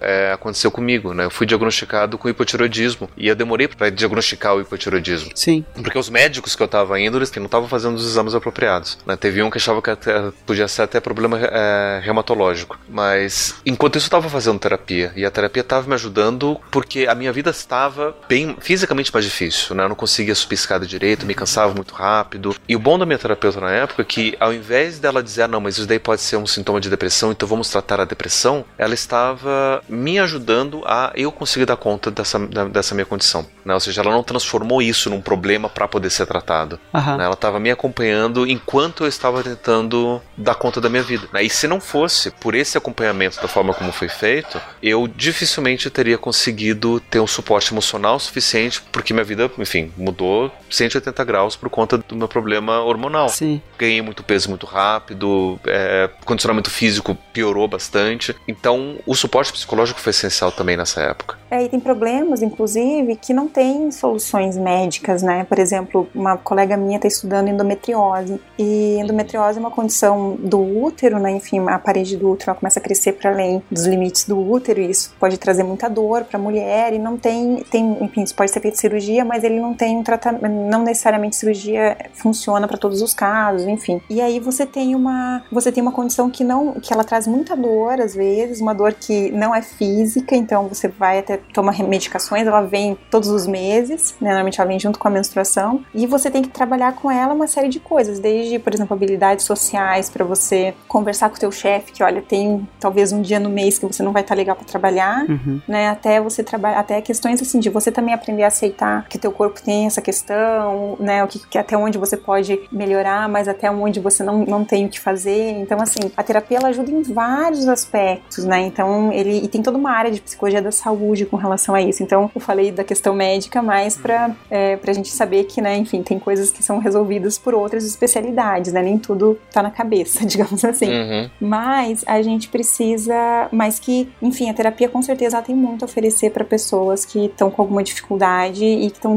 tendo dificuldades e problemas para resolver. É, até para facilitar esse processo médico, né? Uhum. Sim. É, por exemplo, um, um, papel que a gente tem muito assim na terapia, que eu percebo assim, que eu já fiz muito assim, é ajudar justamente a pessoa a aderir ao tratamento medicamentoso em alguns Sim. casos, né? uhum. né? Tipo, paciente às vezes que precisa de um tratamento psiquiátrico, né, que é o que mais aparece pra gente, e às vezes tem dificuldade em aceitar isso. Então, uma, uma parte do trabalho do terapeuta às vezes inclusive está ligado a conseguir trabalhar isso para a pessoa para tornar ela mais, é, ela conseguir ter mais sucesso no tratamento dela com outros profissionais. É, e acho que imagina até de, sei lá, de maneira geral, a gente ultimamente, né, no nosso nosso século, nosso é, nossa sociedade atual, o nosso modo de produção, a gente tem muito essa ideia de que ah, não posso parar, não tem que ir no meu limite do, do meu corpo porque eu preciso produzir para a sociedade de alguma forma, né? A gente aqui no, no doutorado sabe muito bem disso, né? Na pós-graduação e aí acho que até talvez até ajudar né, as pessoas a encararem que o corpo tem limite também, né? Então um pouquinho mais pincelando essa parte da saúde, né? Eu acho que talvez pode ser uma também, né? A gente não tem o costume de, de dar atenção que o nosso corpo merece, né? Com, Com certeza. certeza. E muito dessa pressão que a gente sofre, né? E aí uma coisa que aconteceu é que a gente tinha uma ideia que a tecnologia ia tornar a nossa vida mais fácil, a gente tem mais momentos de, de lazer. E o que aconteceu é que agora a gente trabalha de casa. Uhum. né? Então, fica 24 horas trabalhando e respondendo e-mail pelo celular. Acho que a gente poderia começar a falar assim como funciona o processo terapêutico, como começa, qual é o primeiro, como é que é o primeiro dia, quando, quando a gente começa a flertar com o terapeuta. Nossa. Eu gosto de pensar que todo início de um processo terapêutico, ele é um, ele precisa partir, pelo menos do, é, do lado do terapeuta, como o início de uma, de uma avaliação, né? E como que essa avaliação vai ser feita vai depender do profissional profissional. Né? Tem alguns que utilizam de entrevista, né, da ferramenta de entrevista para poder avaliar, tem alguns que aplicam testes, tem alguns que já partem direto para conversa mesmo, para procedimentos terapêuticos e vão avaliando conforme o, o procedimento vai ocorrendo, né? ou seja, você vai tentar uma coisa, ver se funciona, vai tentar outra, ver se funciona. Então, o começo depende muito de cada profissional. Tem profissionais que gostam de aplicar testes, conversa primeiro, né? Tipo, ah, o que, que você tem? Ah, tô sentindo tal coisa. Então tá bom, então vamos aplicar alguns testes para ver como funciona. Tem outros que fazem entrevistas que demoram inclusive algumas sessões, né, para ter certeza o que, que é, ver quais são as influências, ver relações familiares, ver o que pode mais estar acontecendo, para daí poder fazer uma avaliação, né, do que está acontecendo e ver. Comigo foi mais assim mesmo. Né? No meu caso foi mais assim. Quando... É, o mais comum é essa entrevista, né, que faz parte da avaliação psicológica. É que a avaliação psicológica vai envolver vários processos, né, entrevista, teste, uhum. alguns casos. E a partir do momento que essa, que essa avaliação é feita, o profissional ele já pode saber mais ou menos por qual caminho começar a seguir. Uhum. Mas uma coisa que eu acho interessante da terapia, ou da psicologia clínica, né, diferente de, de outras práticas que não são tão frequentes, né, em tese, os encontros terapêuticos ela acontecem com uma certa periodicidade. Né, você não vai lá especificamente, tipo, ah, você vai lá, eu te dou um, uma atividade, você vai fazer a atividade, a gente volta daqui a um mês, dois meses para ver como é que tem as coisas. Né, a gente vai se encontrando toda semana, uhum. porque toda semana você vai acompanhando esse progresso, você vai, como se fosse uma avaliação continuada do que está acontecendo. E você vai ajustando, inclusive, as suas hipóteses diagnósticas, você vai é, ajustando o o encaminhamento metodológico, né, os, os, os, procedimentos conforme esses encontros vão acontecendo. Então, não só o começo, mas a continuidade da terapia eu acho, eu acho importante. Né? Tem alguns terapeutas que trabalham com o que a gente chama de psicoterapia breve, uhum. que é para servir para questões muito pontuais né? É um problema muito específico, tipo, eu preciso dar uma palestra e eu tenho medo de falar em público. Então tá, então vamos trabalhar como uma estratégia para você conseguir dar essa palestra, né? É quase mais ou menos como acontece com, com aquele filme o, o Discurso do Rei, não sei se vocês viram. Uhum. Uhum. Que ali você tinha um terapeuta Gagueira. que era gago, não conseguia falar em público, e ele precisou de um terapeuta para conseguir aprender. Ele desenvolveu uma estratégia para poder aprender a falar em público. Uhum. A psicoterapia breve funcionaria mais ou menos assim. E tem gente que já chega, ó, eu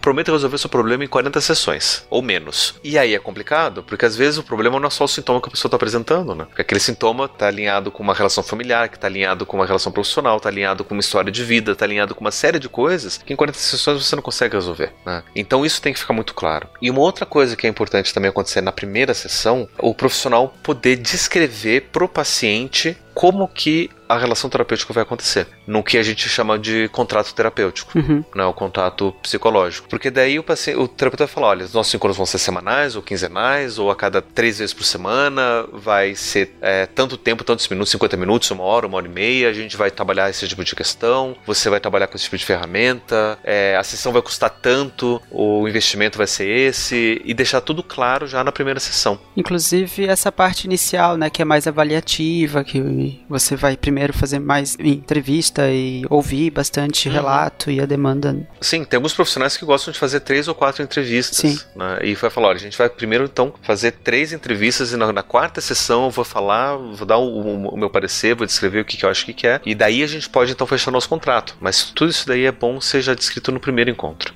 Uhum. É, em geral, assim, a pessoa tem muito medo, muito receio de procurar psicoterapia e costuma ser muito gostoso ter um, né, uma hora com uma pessoa que tá ali toda para te ouvir, né, uhum. para enfim. E assim, as dificuldades em geral que você vai encontrar vão ser exatamente, né, aquelas dificuldades que você já traz, né, que vão ser trabalhadas na psicoterapia. E aí, em geral, é, aquilo que vai ser abordado, como que vai ser trabalhado, vai depender das avaliações iniciais que são feitas no começo, enfim. Então, é só, só uma, uma, pincelada então. Não vou falar como foi minha sessão e tal, mas essa ideia do da pessoa estar tá muito nervosa, né, na primeira, na primeira vez, muito ansiosa de é, ter uma dificuldade de procurar também, né? É, primeiro porque tem essa ideia um pouco assustadora, né, a princípio de você, né, se expor para uma pessoa que você não conhece, mas que no fim das contas acho que talvez seja a melhor forma de se expor, né? Enfim. É. Mas não sei, enfim, fica a discussão para depois. Mas lá nos Estados Unidos ainda, para muitas eh, questões de saúde lá no, da universidade no plano de saúde que eu tinha, eu podia resolver por, por, por pela internet, né? Podia marcar as consultas pela internet. É, essa consulta específica, né, com psicoterapeuta, eu tinha que ligar. Então, nossa, ainda era muito, cara, eu tô procurando ajuda e vou falar com alguém que eu estou procurando ajuda. Era muito, sei lá, foi muito difícil, assim, sabe, eu tomar essa atitude e aí, e aí depois foi, né? Depois foi,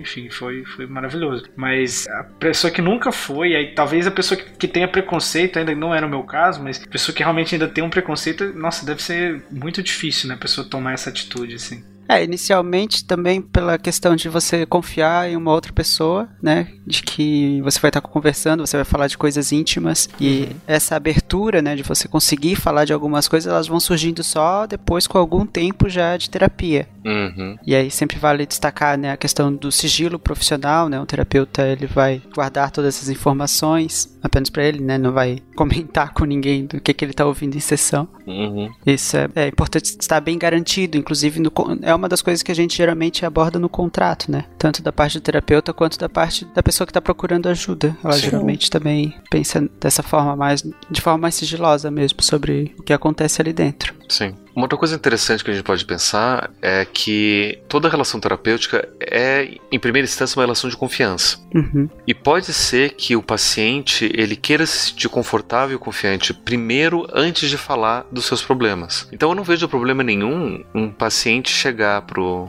pro terapeuta e falar, ah, eu quero simplesmente me conhecer melhor. Aham. Ir lá, conversar, trabalhar com, com a pessoa, pra daí, depois de um tempo, falar, "Olha, na verdade eu vim aqui porque eu tenho um problema bem mais complicado pra poder resolver.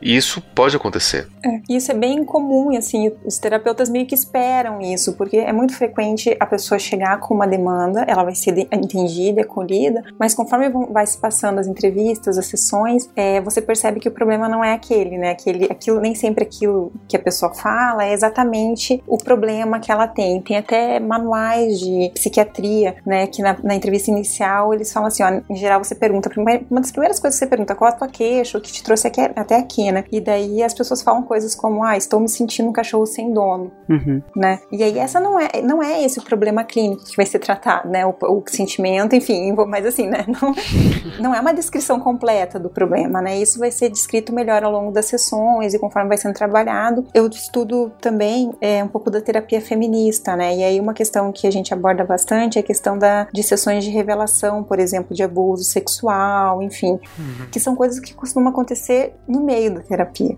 Você já tá assim, alguns meses com o paciente, e aí você, enfim, tá trabalhando várias coisas, já teve alguns ganhos, e aí um dia, no meio do nada, a pessoa tá te contando, ah, então eu fui almoçar com a minha família e tal, e eu já te contei que eu fui abusada na infância, né? Normalmente é uma sessão assim, que a pessoa tem tanto medo de falar que ela busca uma forma de introduzir aquilo para não causar muito impacto, né? Uhum. e acaba sendo normalmente uma entrevista, né, um momento, uma sessão importante e ela com frequência dificilmente ela vai acontecer na primeira sessão. Em geral vai acontecer muito para frente. E ela é uma sessão importante porque ela vai trazer informações preciosas para o terapeuta, mas que ela não necessariamente vai vir na primeira sessão. Então isso que o Pablo comentou de assim, se você tá um pouco inseguro, vai com calma, vai conversando. É importante que você seja sincero com o teu terapeuta sim, porque isso vai ajudar a terapia a funcionar, Aham. mas dentro dos seus limites, né, você pode respeitar algumas coisas até você sentir segurança para falar com ele. E também isso, essa questão da, da segurança é importante, porque mesmo que você saiba exatamente o que você quer tratar, chegar e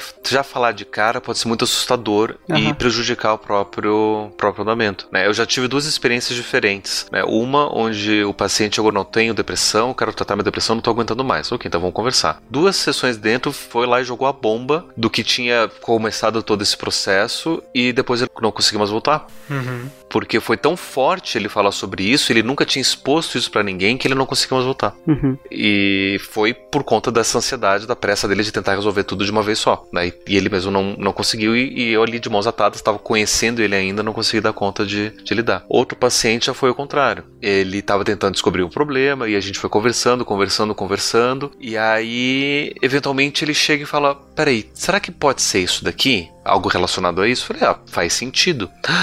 Então eu sei o que, que pode ser. É, então o que, que foi? Não vou falar.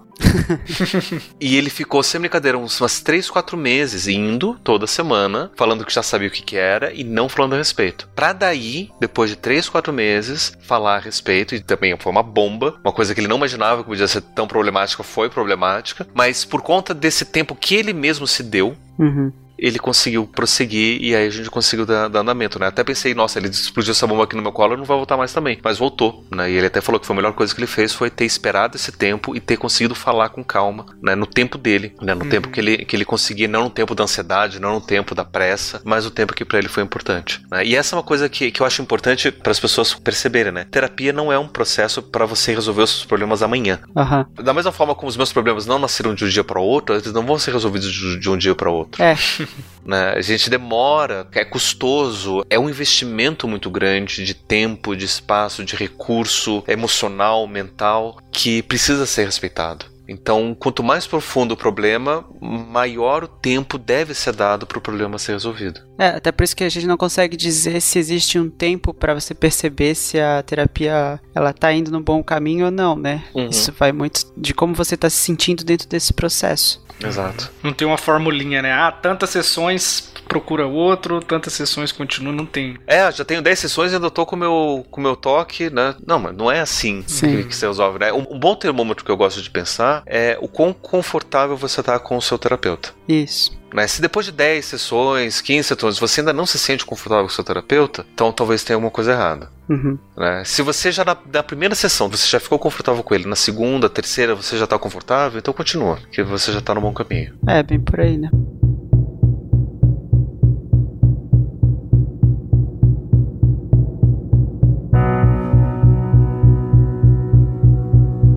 A gente for pensar, né, existe todo esse processo dentro da, da lógica da terapia, de, de tudo ter um tempo para ser, ser alcançado, e é uma construção em conjunto, né, entre terapeuta e, e o cliente, ou o paciente, ou a pessoa que procurou ajuda, mas existe um, um momento que a gente deve parar de fazer terapia? Acho que as pessoas geralmente ficam em dúvida sobre isso.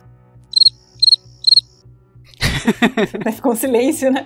É porque assim, é muito, porque é uma coisa muito individual. A terapia, ela é muito individual. E o início até pode ser mais parecido, mas o final costuma ser muito diferente. Mas, hum. em geral, assim, é, você tem alguns objetivos dentro da terapia. Esses objetivos costumam ser estabelecidos no começo, mas eles podem mudar ao longo do processo, até porque você vai descobrindo outras coisas, né? A vida também muda, às vezes, durante o processo de psicoterapia. É, em geral, quando você atinge esses objetivos, ou você consegue, enfim, aprender a lidar com os problemas que te levaram à terapia e que apareceram no meio do caminho, nesse momento costuma ser um momento interessante para dar alta. Vai depender um pouco da abordagem, mas, por exemplo, dentro da análise do comportamento, um, um momento que a gente costuma considerar interessante é quando o paciente já consegue fazer as suas próprias análises e pensar suas próprias soluções. Uhum. Né? Então, quando você, você vai no começo, costuma depender muito do terapeuta, e com o passar das sessões de terapia, ele já está, né, no momento que ele já está se sentindo melhor com relação àquilo que o levou para terapia e que as coisas novas que acontecem ele consegue parar, fazer algumas análises que não são exatamente, as, ah, exatamente aquelas do terapeuta, tão profundas quanto, mas que dão conta desse, dos fenômenos que estão acontecendo na vida dele e aí ele consegue resolver de alguma forma. Então, em geral, a gente tem um pouco desse formato, mas isso vai depender muito, né, do que levou a pessoa para terapia e aí a gente está falando, é, pode ser casos de pessoas que vão precisar ficar muitos anos em terapia, que vão assim, mesmo depois que recebe uma alta, vão ter que fazer uma manutenção Sim. desse processo, porque, enfim, né, depende aí do que a pessoa, das questões que ela vai ter. Então, assim, dar alta é uma coisa que ela é bem individual. E uma outra coisa que pode acontecer, assim, o paciente pode chegar no momento da terapia que ele pode, por exemplo, foi muito legal, foi um processo muito bom, mas chegou num ponto que ele sente que já não tá mais funcionando, sabe? Uhum. Não tem evolução, né, a partir dali. Que não tem evolução, que ele não tá mais satisfeito, que parece que já não, enfim, alguma coisa aconteceu ali que não tá mais funcionando nesse ponto, é, eu sugiro muito assim: você já chegou, já tem um processo, já tem um, né, uma ligação com essa pessoa, conversa com o teu terapeuta. Né? Fala uhum. assim, olha, eu tô, no, eu tô num momento assim que eu não sei, a terapia já não tá mais fazendo muito sentido, né? Enfim. E aí pergunta para ele o que ele acha, porque às vezes o terapeuta tem algum plano para você, né? Tem alguma coisa ali que ele tá pensando e que você não percebeu, enfim. E pode ser que ele esteja esperando alguma coisa assim também, não, eu preciso que, né, que essa pessoa demonstre mais iniciativa, por exemplo. Uhum. Então assim, uhum conversa com o teu terapeuta, fala sobre isso com ele, porque às vezes vocês podem, eventualmente o teu terapeuta tem um, né, tá preso lá nos objetivos que ele estabeleceu mais no começo, e de repente aquilo já não faz mais sentido para você, por exemplo. Às vezes vocês podem fazer uma sessão para ter novos é, objetivos terapêuticos, enfim, ou então simplesmente dar, dar é, encerrar o processo. Eu acho importante, se você tem um processo de psicoterapia, você já passou lá da terceira sessão, né? não vai só embora, sabe? A não ser que assim que o teu terapeuta faça algo que seja antiético, que você considere realmente, enfim, né, é, ofensivo, enfim, né, que isso pode acontecer, aí você vai denunciar no conselho. É, conversa com ele, não vai embora, né, não bate a porta um dia e vai embora e não volta mais, porque esse encerramento de processo ele é muito importante. Eu acho que ele é importante tanto para o terapeuta quanto para o cliente, sabe? Para ele, para você ter aquela sensação, não, eu, eu terminei o que eu vim fazer aqui, eu acho que tá legal, se eu precisar voltar eu volto. E isso é importante da terapia também, Uhum. que assim como né, um tratamento de saúde, né, às vezes o problema volta, é, na terapia a vida, como diria Joseph Klimber, é uma caixinha de surpresas, né? E às vezes você pode estar muito bem no momento e dali vários anos ter ou o mesmo problema, né? Eventualmente pode acontecer, ou ter outros problemas que você não vai conseguir lidar e que você vai precisar de terapia. Então, assim, é, também não é uma coisa que eu faço uma vez na vida, igual faculdade, né? Me diplomei, tenho diploma, né? Recebi alta do meu terapeuta. Diploma de terapeutizado. Sim, coloco lá na, na, parede, né? Eu tinha, quando eu comecei a fazer faculdade de psicologia, tinha essa ideia, né? A pessoa recebeu alta da análise, ela anda 5 centímetros acima do chão. ela flutua.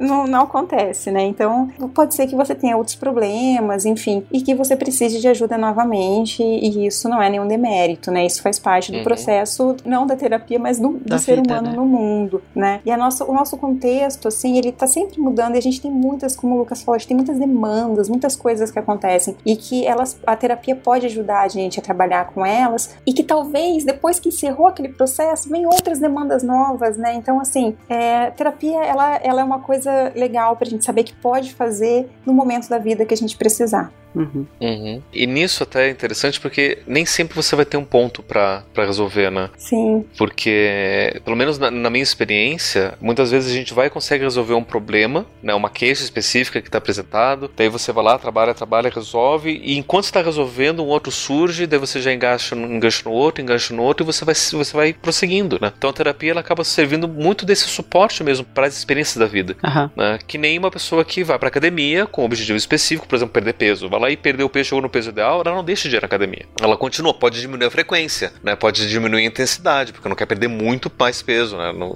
não quer ganhar muito músculo. Mas vai lá pra fazer essa manutenção. E às vezes você pode fazer um contrato assim com o terapeuta, né? Tipo, ah, cheguei num ponto, acho que dá pra fazer agora, em vez de encontros semanais, vamos fazer encontros quinzenais, vamos fazer uma manutenção né, periódica a cada um mês, dois meses, pra ver como é que as coisas estão indo. E daí você aos poucos vai, junto com o terapeuta, decidir esse momento. É, E, e isso que foi falado é muito importante, né? Todos esses momentos precisam ser muito bem acordados, muito bem comunicados. Né? Se tem uma coisa que não tá gostando, que acha que tem que parar, comunica. Porque às vezes pode ser uma questão só de percepção. Eu já tive paciente que entendeu errado uma coisa que eu falei, né? Tipo, ah, porque você falou outra coisa. Não, calma, não falei isso que você tá falando, não foi isso que eu falei. Eu falei essa outra coisa. Nossa, é verdade. Né? Eu que entendi mal, né? E quis desistir da terapia por conta disso e não quis falar a respeito tal. Então é, é sempre bom conversar. Se não tá entendido, conversa, né? É, se comunica, porque todo o nosso trabalho se dá através da comunicação. né? Se a gente, né, como diz o, o, Chacrinha, né, que não se comunica se trumbica, e na terapia é o que mais acontece.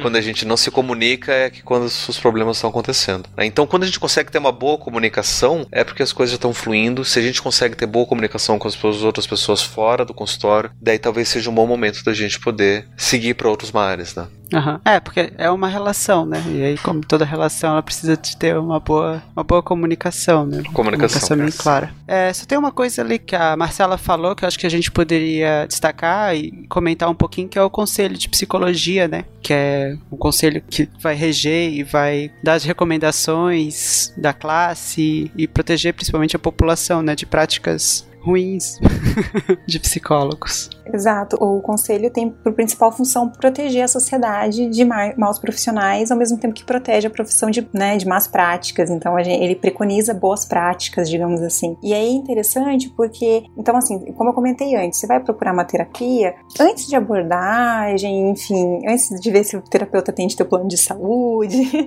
veja se ele tem CRP. Isso é, isso é crucial para a gente saber se ele é um, é um psicólogo que tem respaldo do conselho para atender ou não. Por quê? Porque se esse terapeuta fizer alguma coisa que não foi legal, que fere o código de ética, fere essas boas práticas da psicologia, você pode recorrer ao conselho e essa pessoa ela vai, é, ela pode perder, né? Enfim, ela pode ser, sofrer sanções dentro do conselho de psicologia e isso é importante para que se esse profissional não está tendo boas práticas, para que a gente possa proteger a sociedade das né, os próximos pacientes dele de passarem o mesmo que aconteceu, né, com você. Então, assim, é, é comum isso? A gente espera que não.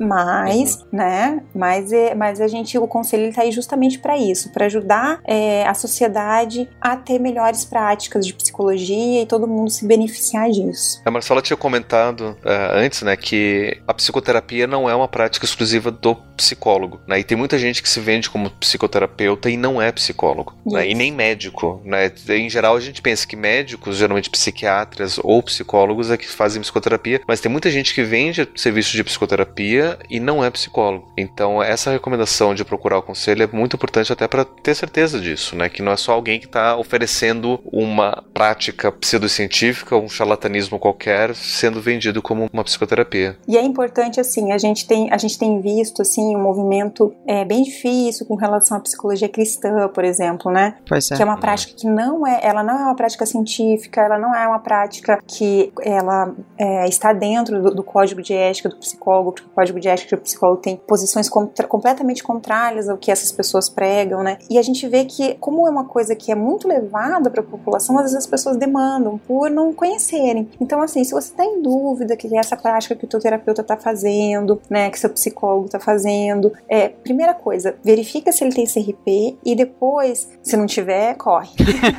Primeiro depois, ponto. Primeiro ponto, corre. E depois vai para o conselho de psicologia, vai, não tem CRP, vai no conselho de psicologia e se informa. Uhum. Tá? Você tem, tem, assim, tem várias cidades do Brasil, você pode fazer isso pela internet. Isso é. Se informa se aquela prática ela confere com o que a psicologia prega, tá? Porque isso pode ajudar vocês. Pode ajudar uhum. se você está em sofrimento, tá numa terapia que não tá legal, às vezes tem a ver com isso. Perfeito. É, porque até o CRP, né, como é que a gente vai contactar, né? Então acho que é interessante falar que geralmente você consegue achar os sites facilmente, né, do CRP, de Conselho Regional de Psicologia, que aí vai indicar o local, telefones, formas de entrar em contato, né, que a pessoa pode fazer. Se eu não me engano, a denúncia consegue fazer até por e-mail, né, do CRP, dependendo da região. Sim. E aí é legal que você tem um suporte, aí se você está desconfiado que teu psicólogo não é legal, você vai ter o suporte do conselho é, para conseguir lidar melhor com isso, enfim, ter orientações, né, e para não deixar que essa pessoa continue trabalhando é, se ela está realmente com uma prática complicada. Às vezes não é, às vezes você está achando que é estranho, mas é uma prática normal da psicologia, psicologia que é estranha.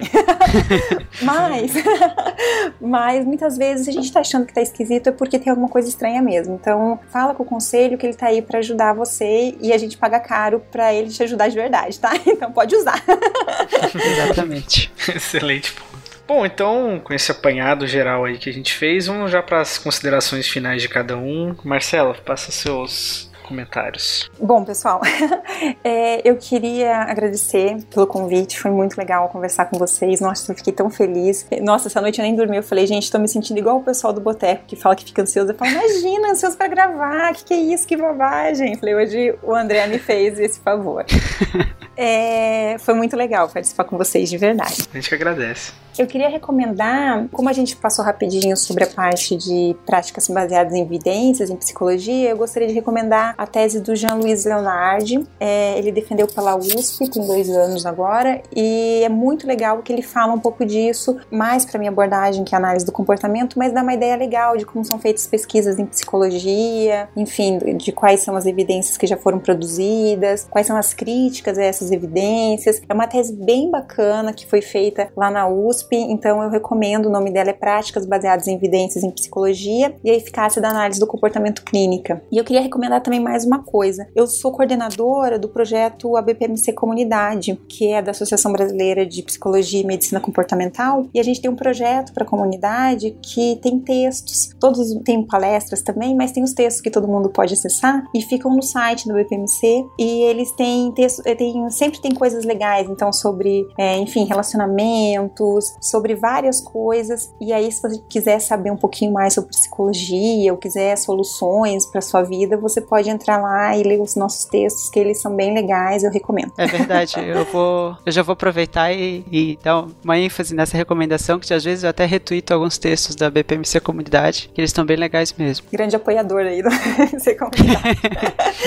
Mas é bem legal, tem bastante coisa assim, eu acho que e é uma linguagem que a gente busca levar, né, enfim, da academia para o pessoal da academia, da prática clínica, né, Aham. para o pessoal que tá que não tem a linguagem da psicologia, mas que tem curiosidade sobre alguns assuntos ou como eu lido, sei lá, como eu lido com bullying, como eu lido com, enfim, que horas que eu procuro um psicólogo, né? Aham. Tudo isso tem lá. Então, é isso. Legal. Perfeito. Pablo? Então, eu quero agradecer o convite que vocês fizeram, né? Adoro conversar sobre isso, né? Se precisarem mais, estou disponível para novas conversas. Quem quiser ouvir mais, eu participo, né, do lá no, no Mitografias, também tem meu, meu podcast pessoal Psicolog, que eu já é, citei. No Psicolog tem alguns específicos onde eu cito algumas questões mais da, da minha prática psicológica específica. E também quem for de Curitiba, eu tenho grupos de estudos que eu faço na, na clínica onde eu trabalho aqui, que um deles é sobre psicoterapia. Então, quem está interessado, a gente pode continuar é, estudando um pouco mais por lá, né? Psicoterapia com embasamento é, junguiano. Legal. E, enfim, acho que é isso. Bom, eu só queria falar um pouquinho. Eu queria agradecer o aceite de convite dos dois, né? Eu acho que são pessoas que ajudaram bastante nessa discussão. Não seria possível sem a presença de vocês. Eu sou novato no, na Podosfera, então eu acompanho vocês já há bastante tempo. Principalmente o trabalho do, do Pablo no Mitografias, o Papo Cético que vocês lançaram recentemente também. Hum, Nem tão recente, né? Mas Uhum, Com a estrela. com a estrela também, né? Que eu acho que é, uhum. que é muito legal. E os vídeos do Boteco Behaviorista que tem uma discussão lá também de prática baseada em evidências, né, Marcela? Sim. Que também acho que é, um, é uma referência legal pra gente comentar pro pessoal que quiser ver alguma coisa que é um pouco mais. Vai ser um pouco mais denso, mas não tanto quanto talvez a tese. Sim, é, esse aqui é mais para pessoa da psicologia É. mesmo que tem interesse, né? Exatamente. Obrigado pela participação. É isso. Então, galera, muito obrigado mesmo pela participação, né, em nome do Dragões. É, e pros ouvintes, não, não tenho referências, né, é, teóricas nem nada assim, mas é, façam psicoterapia, né? Quem, quem tá com probleminhas aí, ou quem acha que pode se beneficiar de se conhecer melhor também, é, só fujam de curas quânticas e de pessoas que dizem que vão curar sua sexualidade, né? Esse tipo de Hum. coisa Sim. né? Mas, mas é isso aí. Procurem a terapia que acho que é bom pra todo mundo. E é isso, galera. Até mais.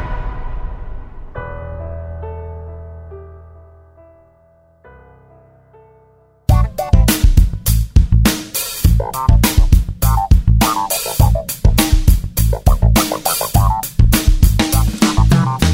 bem, ouvintes draconianos. Esse foi o nosso episódio número 138 sobre psicoterapia. E estamos. Quem estamos? Eu e a Tabata. E eu?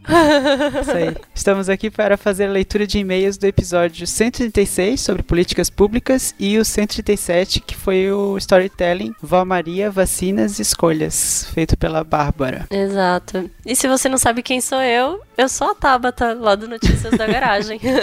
Vê e ouve já lá no nosso YouTube. Vocês têm o prazer de me ver. Ou não, né? Vai que é um desprazer, não sei. Olha, acho que ninguém pensa isso. Muito legal. Então espero que tenham gostado do episódio de psicoterapias, no qual participaram o Lucas, eu, e também dois convidados muito especiais, que foi a Marcela Hortolan, lá do Boteco Behaviorista, e o Pablo, do Mitografias. E começando com os recadinhos de sempre, então, se você quiser ser um doador, né, ser um mecenas do Dragões de Garagem, contribuir com o nosso trabalho, a gente tem duas formas de pagamento. pagamento, o meu Patreon, que tem o link no post, que é um pagamento internacional, então envolve o IOF. Qual é a outra nossa forma, Tabata? E a gente também tem o pagamento pelo Catarse. Lembrando que nós mudamos de plataforma, então nós não estamos mais lá do PagSeguro. Então, se você ainda está no PagSeguro, você precisa cancelar o seu pagamento por eles e migrar para o Catarse. Nós já mandamos e-mail para vocês indicando como é que isso é feito. O link também está no post. Os valores são equivalentes do Patreon em reais, com contribuições de 5, 10, 25 e 50 reais. Isso. E no Patreon são os valores equivalentes em dólar, né? Ou em Isso. inglês, como dizia a Gabi. é, em inglês. Então, lembrando também dos nossos recadinhos de sempre, é, a gente tem as cientirinhas que saem toda quinta-feira, né? Com o artista Marco Merlin, que tá cada vez mais polêmico. Nossa, várias polêmicas e internacional. E internacional, é verdade. A gente recebeu cientirinhas em três, quatro línguas diferentes já. Exato. Cientirinhas em árabe, foi? Que tá, apareceu Acho que também? foi em hebraico. Em hebraico. Nossa. É, e, e hoje apareceu em italiano também. Italiano também. Muito legal. Temos também os podcasts da casa com a volta do TDM quinzenalmente A gente sempre fica na expectativa.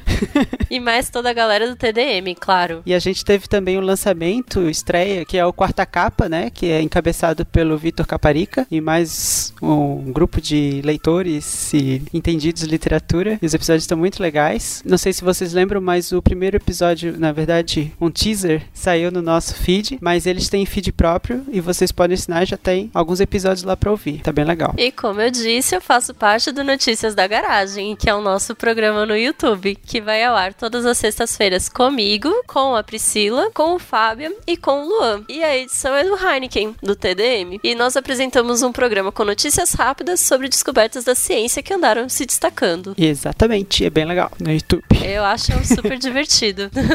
Eu também, eu sempre me divirto. Apesar do trabalho, é bem legal. E as inserções do Heineken são excelentes, gente. Vocês precisam ver Isso, as piadinhas. boas. É, além de tudo isso, a gente também tem o Arte e Ciência, que é um, um spin-off, né? Como a gente gosta de chamar, que foi Sim. pensado pelo Cupim e de vez em quando sai no feed do DDG. Inicialmente saía cada mês. A gente tá, acho que um mês sem sair, mas provavelmente logo deve estar voltando. É, lembrando que o Arte e Ciência é em parceria com o Gilson Silveira também, né? Ah, eu esqueci Não do pode João esquecer.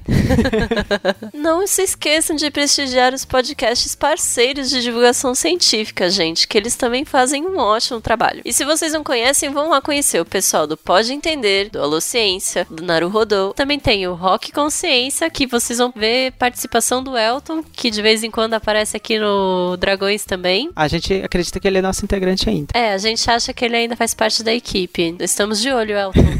Tem o Fronteiras da Ciência, o Moléculas, que é um podcast de química, o Nicho, que é um podcast de biologia, e o SciCast, que já tá aí tem um tempão também fazendo divulgação científica. Eu vou aproveitar que o Pablo também participou com a gente desse episódio e indicar o Papo Cético, que acontece lá no Mitografias, e eles fazem umas discussões de filosofia da ciência que são bem interessantes. Nossa, filosofia da ciência. Eu tive isso na graduação. Eu não tive o suficiente, mas aí depois no mestrado a gente recuperou um pouco. Até porque pra gente da psicologia é muito importante, porque vocês devem ter entendido pelo episódio.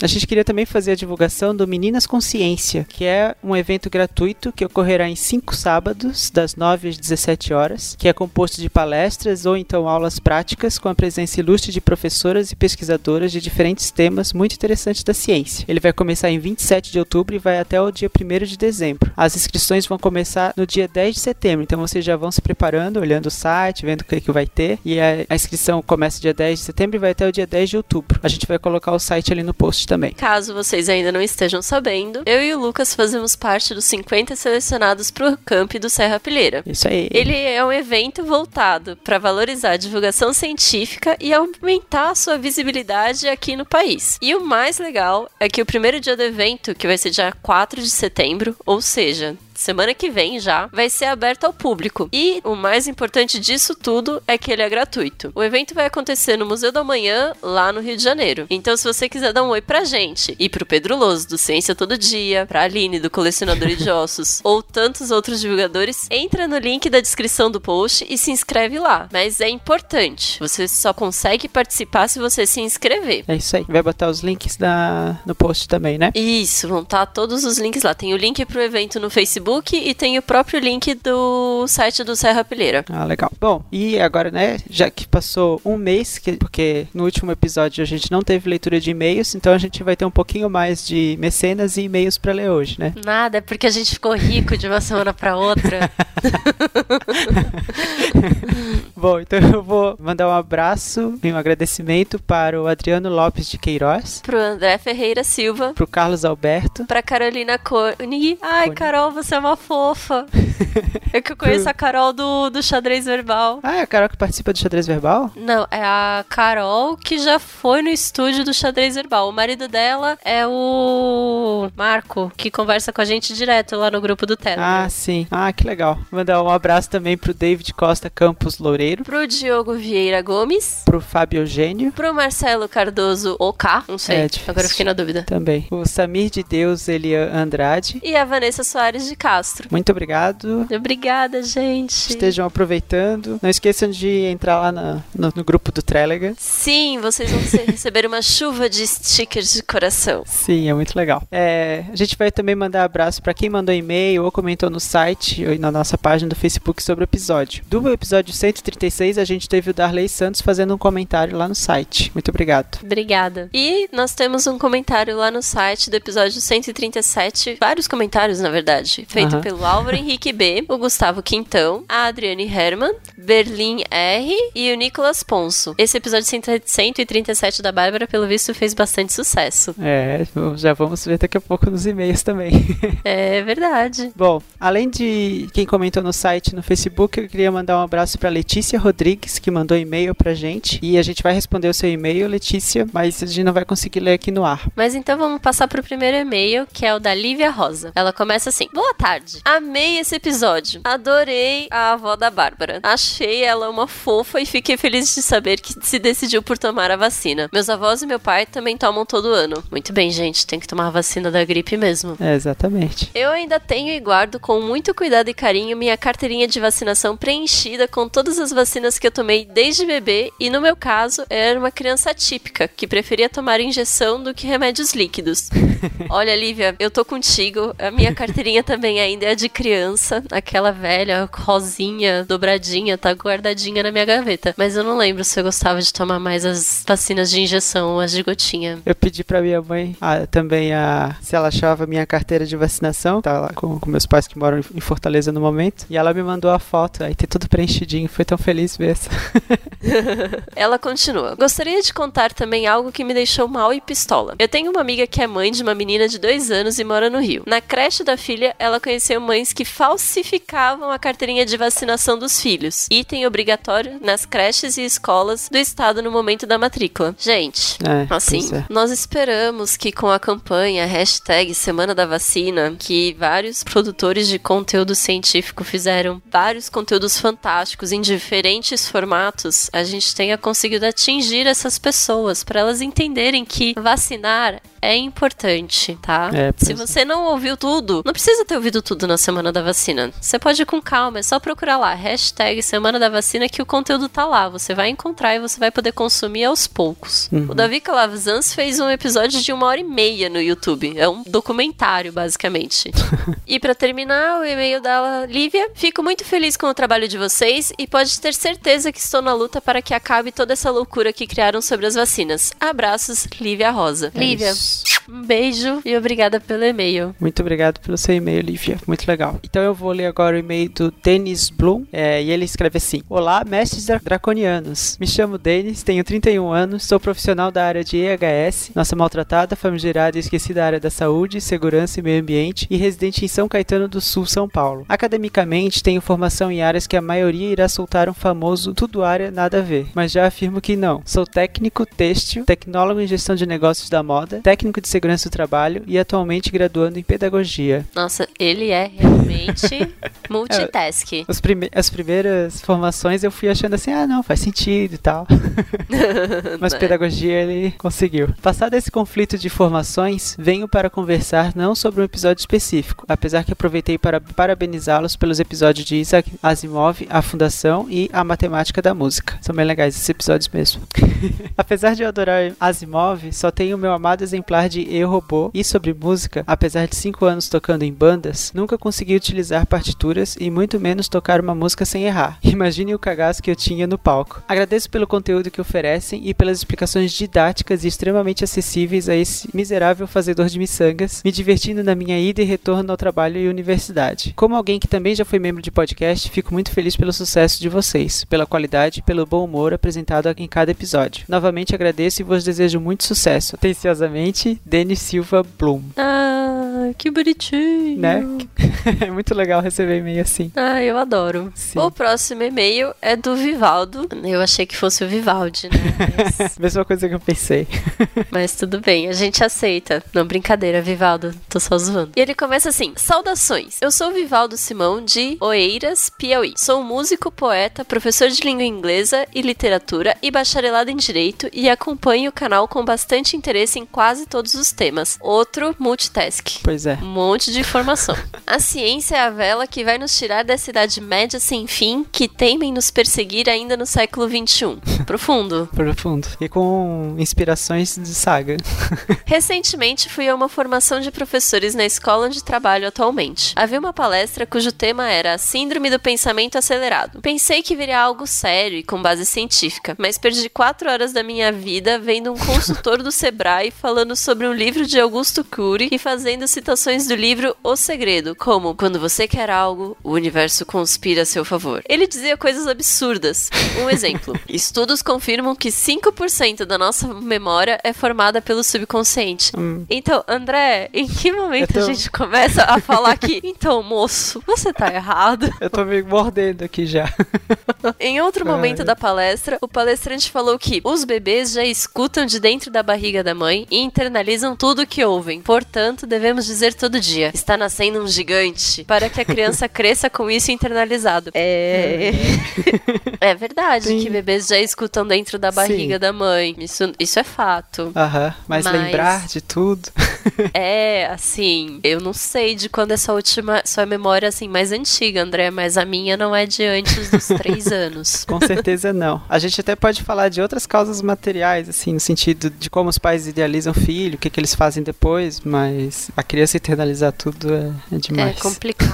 É, não, se fosse assim, aquelas mães que colocam Mozart pra tocar na barriga, só ia ter Ah, filho sim. músico. Sim, iam ser isso. ótimos pianistas e violinistas. Mas tem gente que ainda também pensa nisso também, É, então. que estimula as ondas cerebrais. Continuando. Nos foi passado um texto extraído de uma revista online. É, não vou falar o link.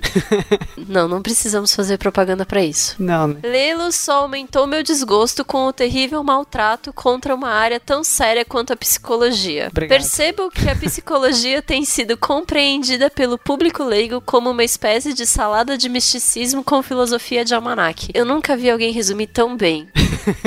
É uma tristeza, mas é verdade. Até no, no grupo, né, a gente estava discutindo astrologia esses tempos e eu estava justamente colocando algumas questões, né, de como a psicologia acaba entrando nesse empuxo do, do que de horóscopo e coisa assim, e às vezes entra umas coisas muito místicas e relacionadas à psicologia, porque todo mundo quer falar, né, de psicologia, de É, não. comportamento. E assim, o horóscopo vai estar mais certo do que a pessoa ali que foi treinada pra te ouvir, te entender e te ajudar. Por fim, não há critérios metodológicos. Nenhuma base científica é apresentada nas muitas palestras que acontecem pelo país. Há gente ganhando dinheiro para soltar um monte de clichês tirados de best-sellers. Eu gostaria de sugerir como pauta algo sobre o assunto: o tratamento de pseudociência que é dado à psicologia. Grato, Vivaldo Simão. Tá anotado, Vivaldo. Tá, tá Temos bom. nosso psicólogo aqui presente. Não, com certeza. Já é uma das coisas que eu acho que, que valeria a gente discutir de como se faz ciência na psicologia, o que que, né, o que que a gente tem e tudo mais. Acho que vale a gente pensar em algumas coisas. Tem outras coisas de psicologia também que eu já tô pensando pra gente ter algumas discussões bem legais. ah, eu,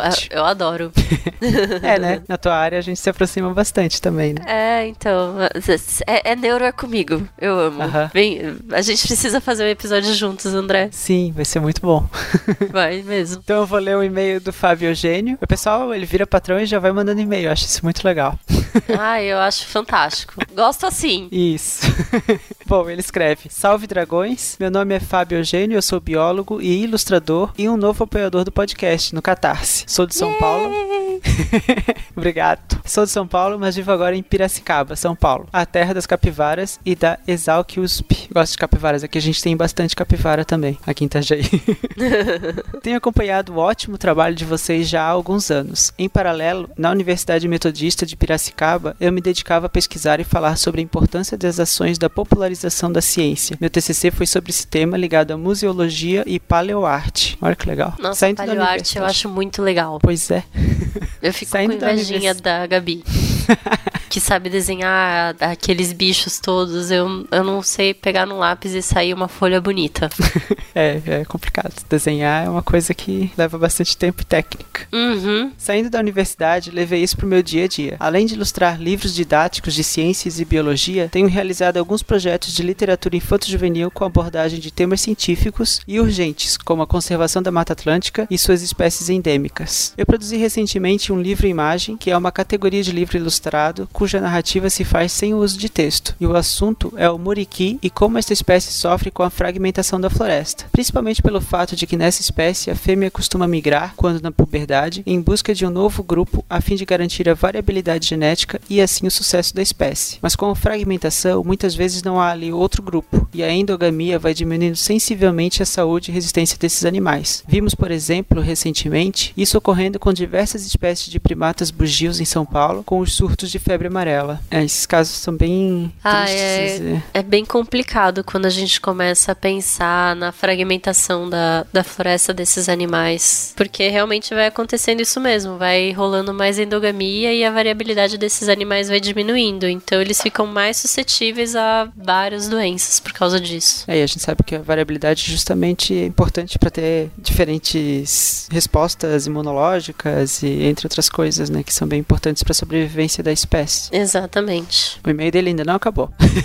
É verdade, é meio compridão. No Brasil, costumamos chamar o livro ilustrado de livro infantil ou infanto-juvenil, mas isso é uma falácia. O livro pretende sensibilizar adultos também, mas claro, é uma oportunidade de apresentar à criança esses problemas que bem sabemos vão ser herdados pelas próximas gerações. Eu resolvi escrever a vocês para falar sobre esse tema, mas também para pedir um apoio. As editoras nacionais andam passando sufocos e todas estão esperando novos ventos. Por isto, o livro está sendo financiado metade pelo legado das águas, Reserva Votorantim, e a outra metade depende de financiamento coletivo via Catarse. Pela importância do tema, eu gostaria muito que divulgasse o projeto para que a comunidade draconiana possa apoiá-lo. Aí ele mandou o link e a campanha começa dia 24 de agosto, já começou? É hoje, no, dia que estamos gravando. Mas é o dia que quando sair o episódio já vai ter começado.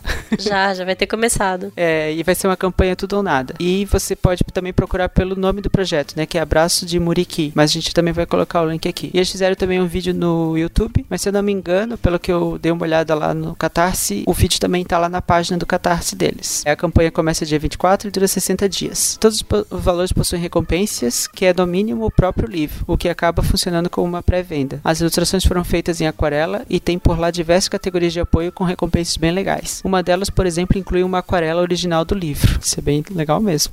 Nossa, bem interessante. Dependendo do valor, quem sabe. Eu e todos os muriquis ficaremos agradecidíssimos se puderem dar publicidade a isto. Abraço de muriqui e vida longa aos dragões de garagem. E vamos juntos nessa missão de popularizar a ciência e assim elevar o senso crítico de nosso povo. Fábio Eugênio. Ah, tá aí, Fábio Eugênio. É, a sua fizemos- propaganda aqui no Dragões. Espero que, a que dê bastante. Eu também quero ver se a gente consegue comprar pelo menos um aqui pros sobrinhos.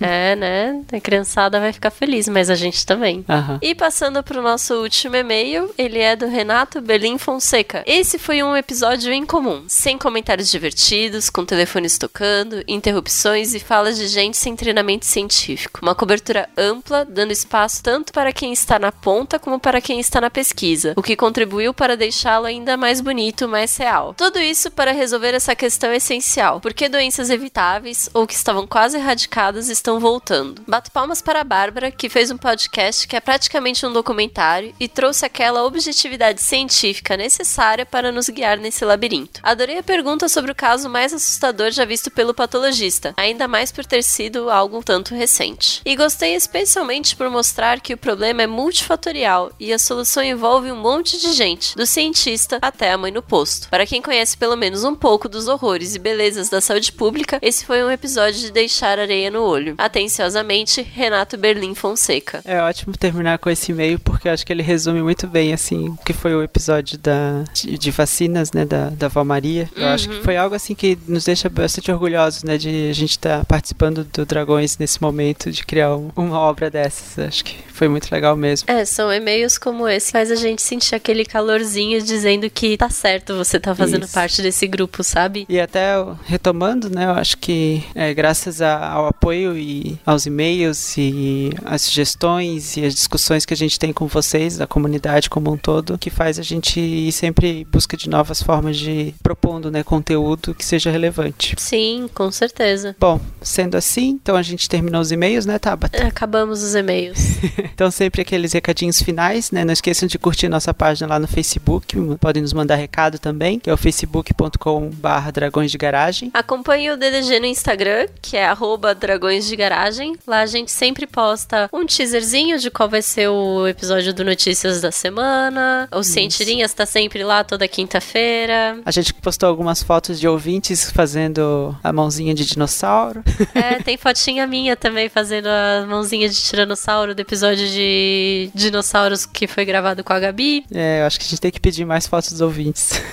É verdade, mais fotos ouvintes. Bom, assine e avalie a nossa conta no iTunes ou no seu agregador favorito de podcast. Como a gente já falou em outro episódio, até agora com o Google Podcast, tudo que aumenta a visibilidade do podcast ajuda bastante gente também aparecer. Sim, eu vou acrescentar. Deixem o seu like e assinem o canal do Dragões de Garagem no YouTube também. Isso, muito bom. Queremos chegar em 10k de inscritos no canal até o final do ano. Nos ajudem nessa campanha. Sim. E mande e-mail pra gente no contato arroba dragõesdegaragem.com. É isso aí. E se quiserem é, interagir com a gente de forma mais rápida, em 280 caracteres, eu ainda não me acostumei com isso, mas agora é assim. É, então, mas eu fiquei feliz quando subiu pra 280. Era muito difícil escrever em 140. É, eles aumentaram para 280 e criaram a, um negócio de threads rápidas, né? Que você já pode criar uma thread gigante e publicar tudo de uma vez só. Muito mais fácil. Muito Sim. obrigada, senhor Twitter. Bom, o nosso Twitter lá é o arroba dragõesgaragem O meu é arroba Tabata Bowling. e o meu é arroba Andrelt. É isso aí, muito obrigado e até o próximo episódio.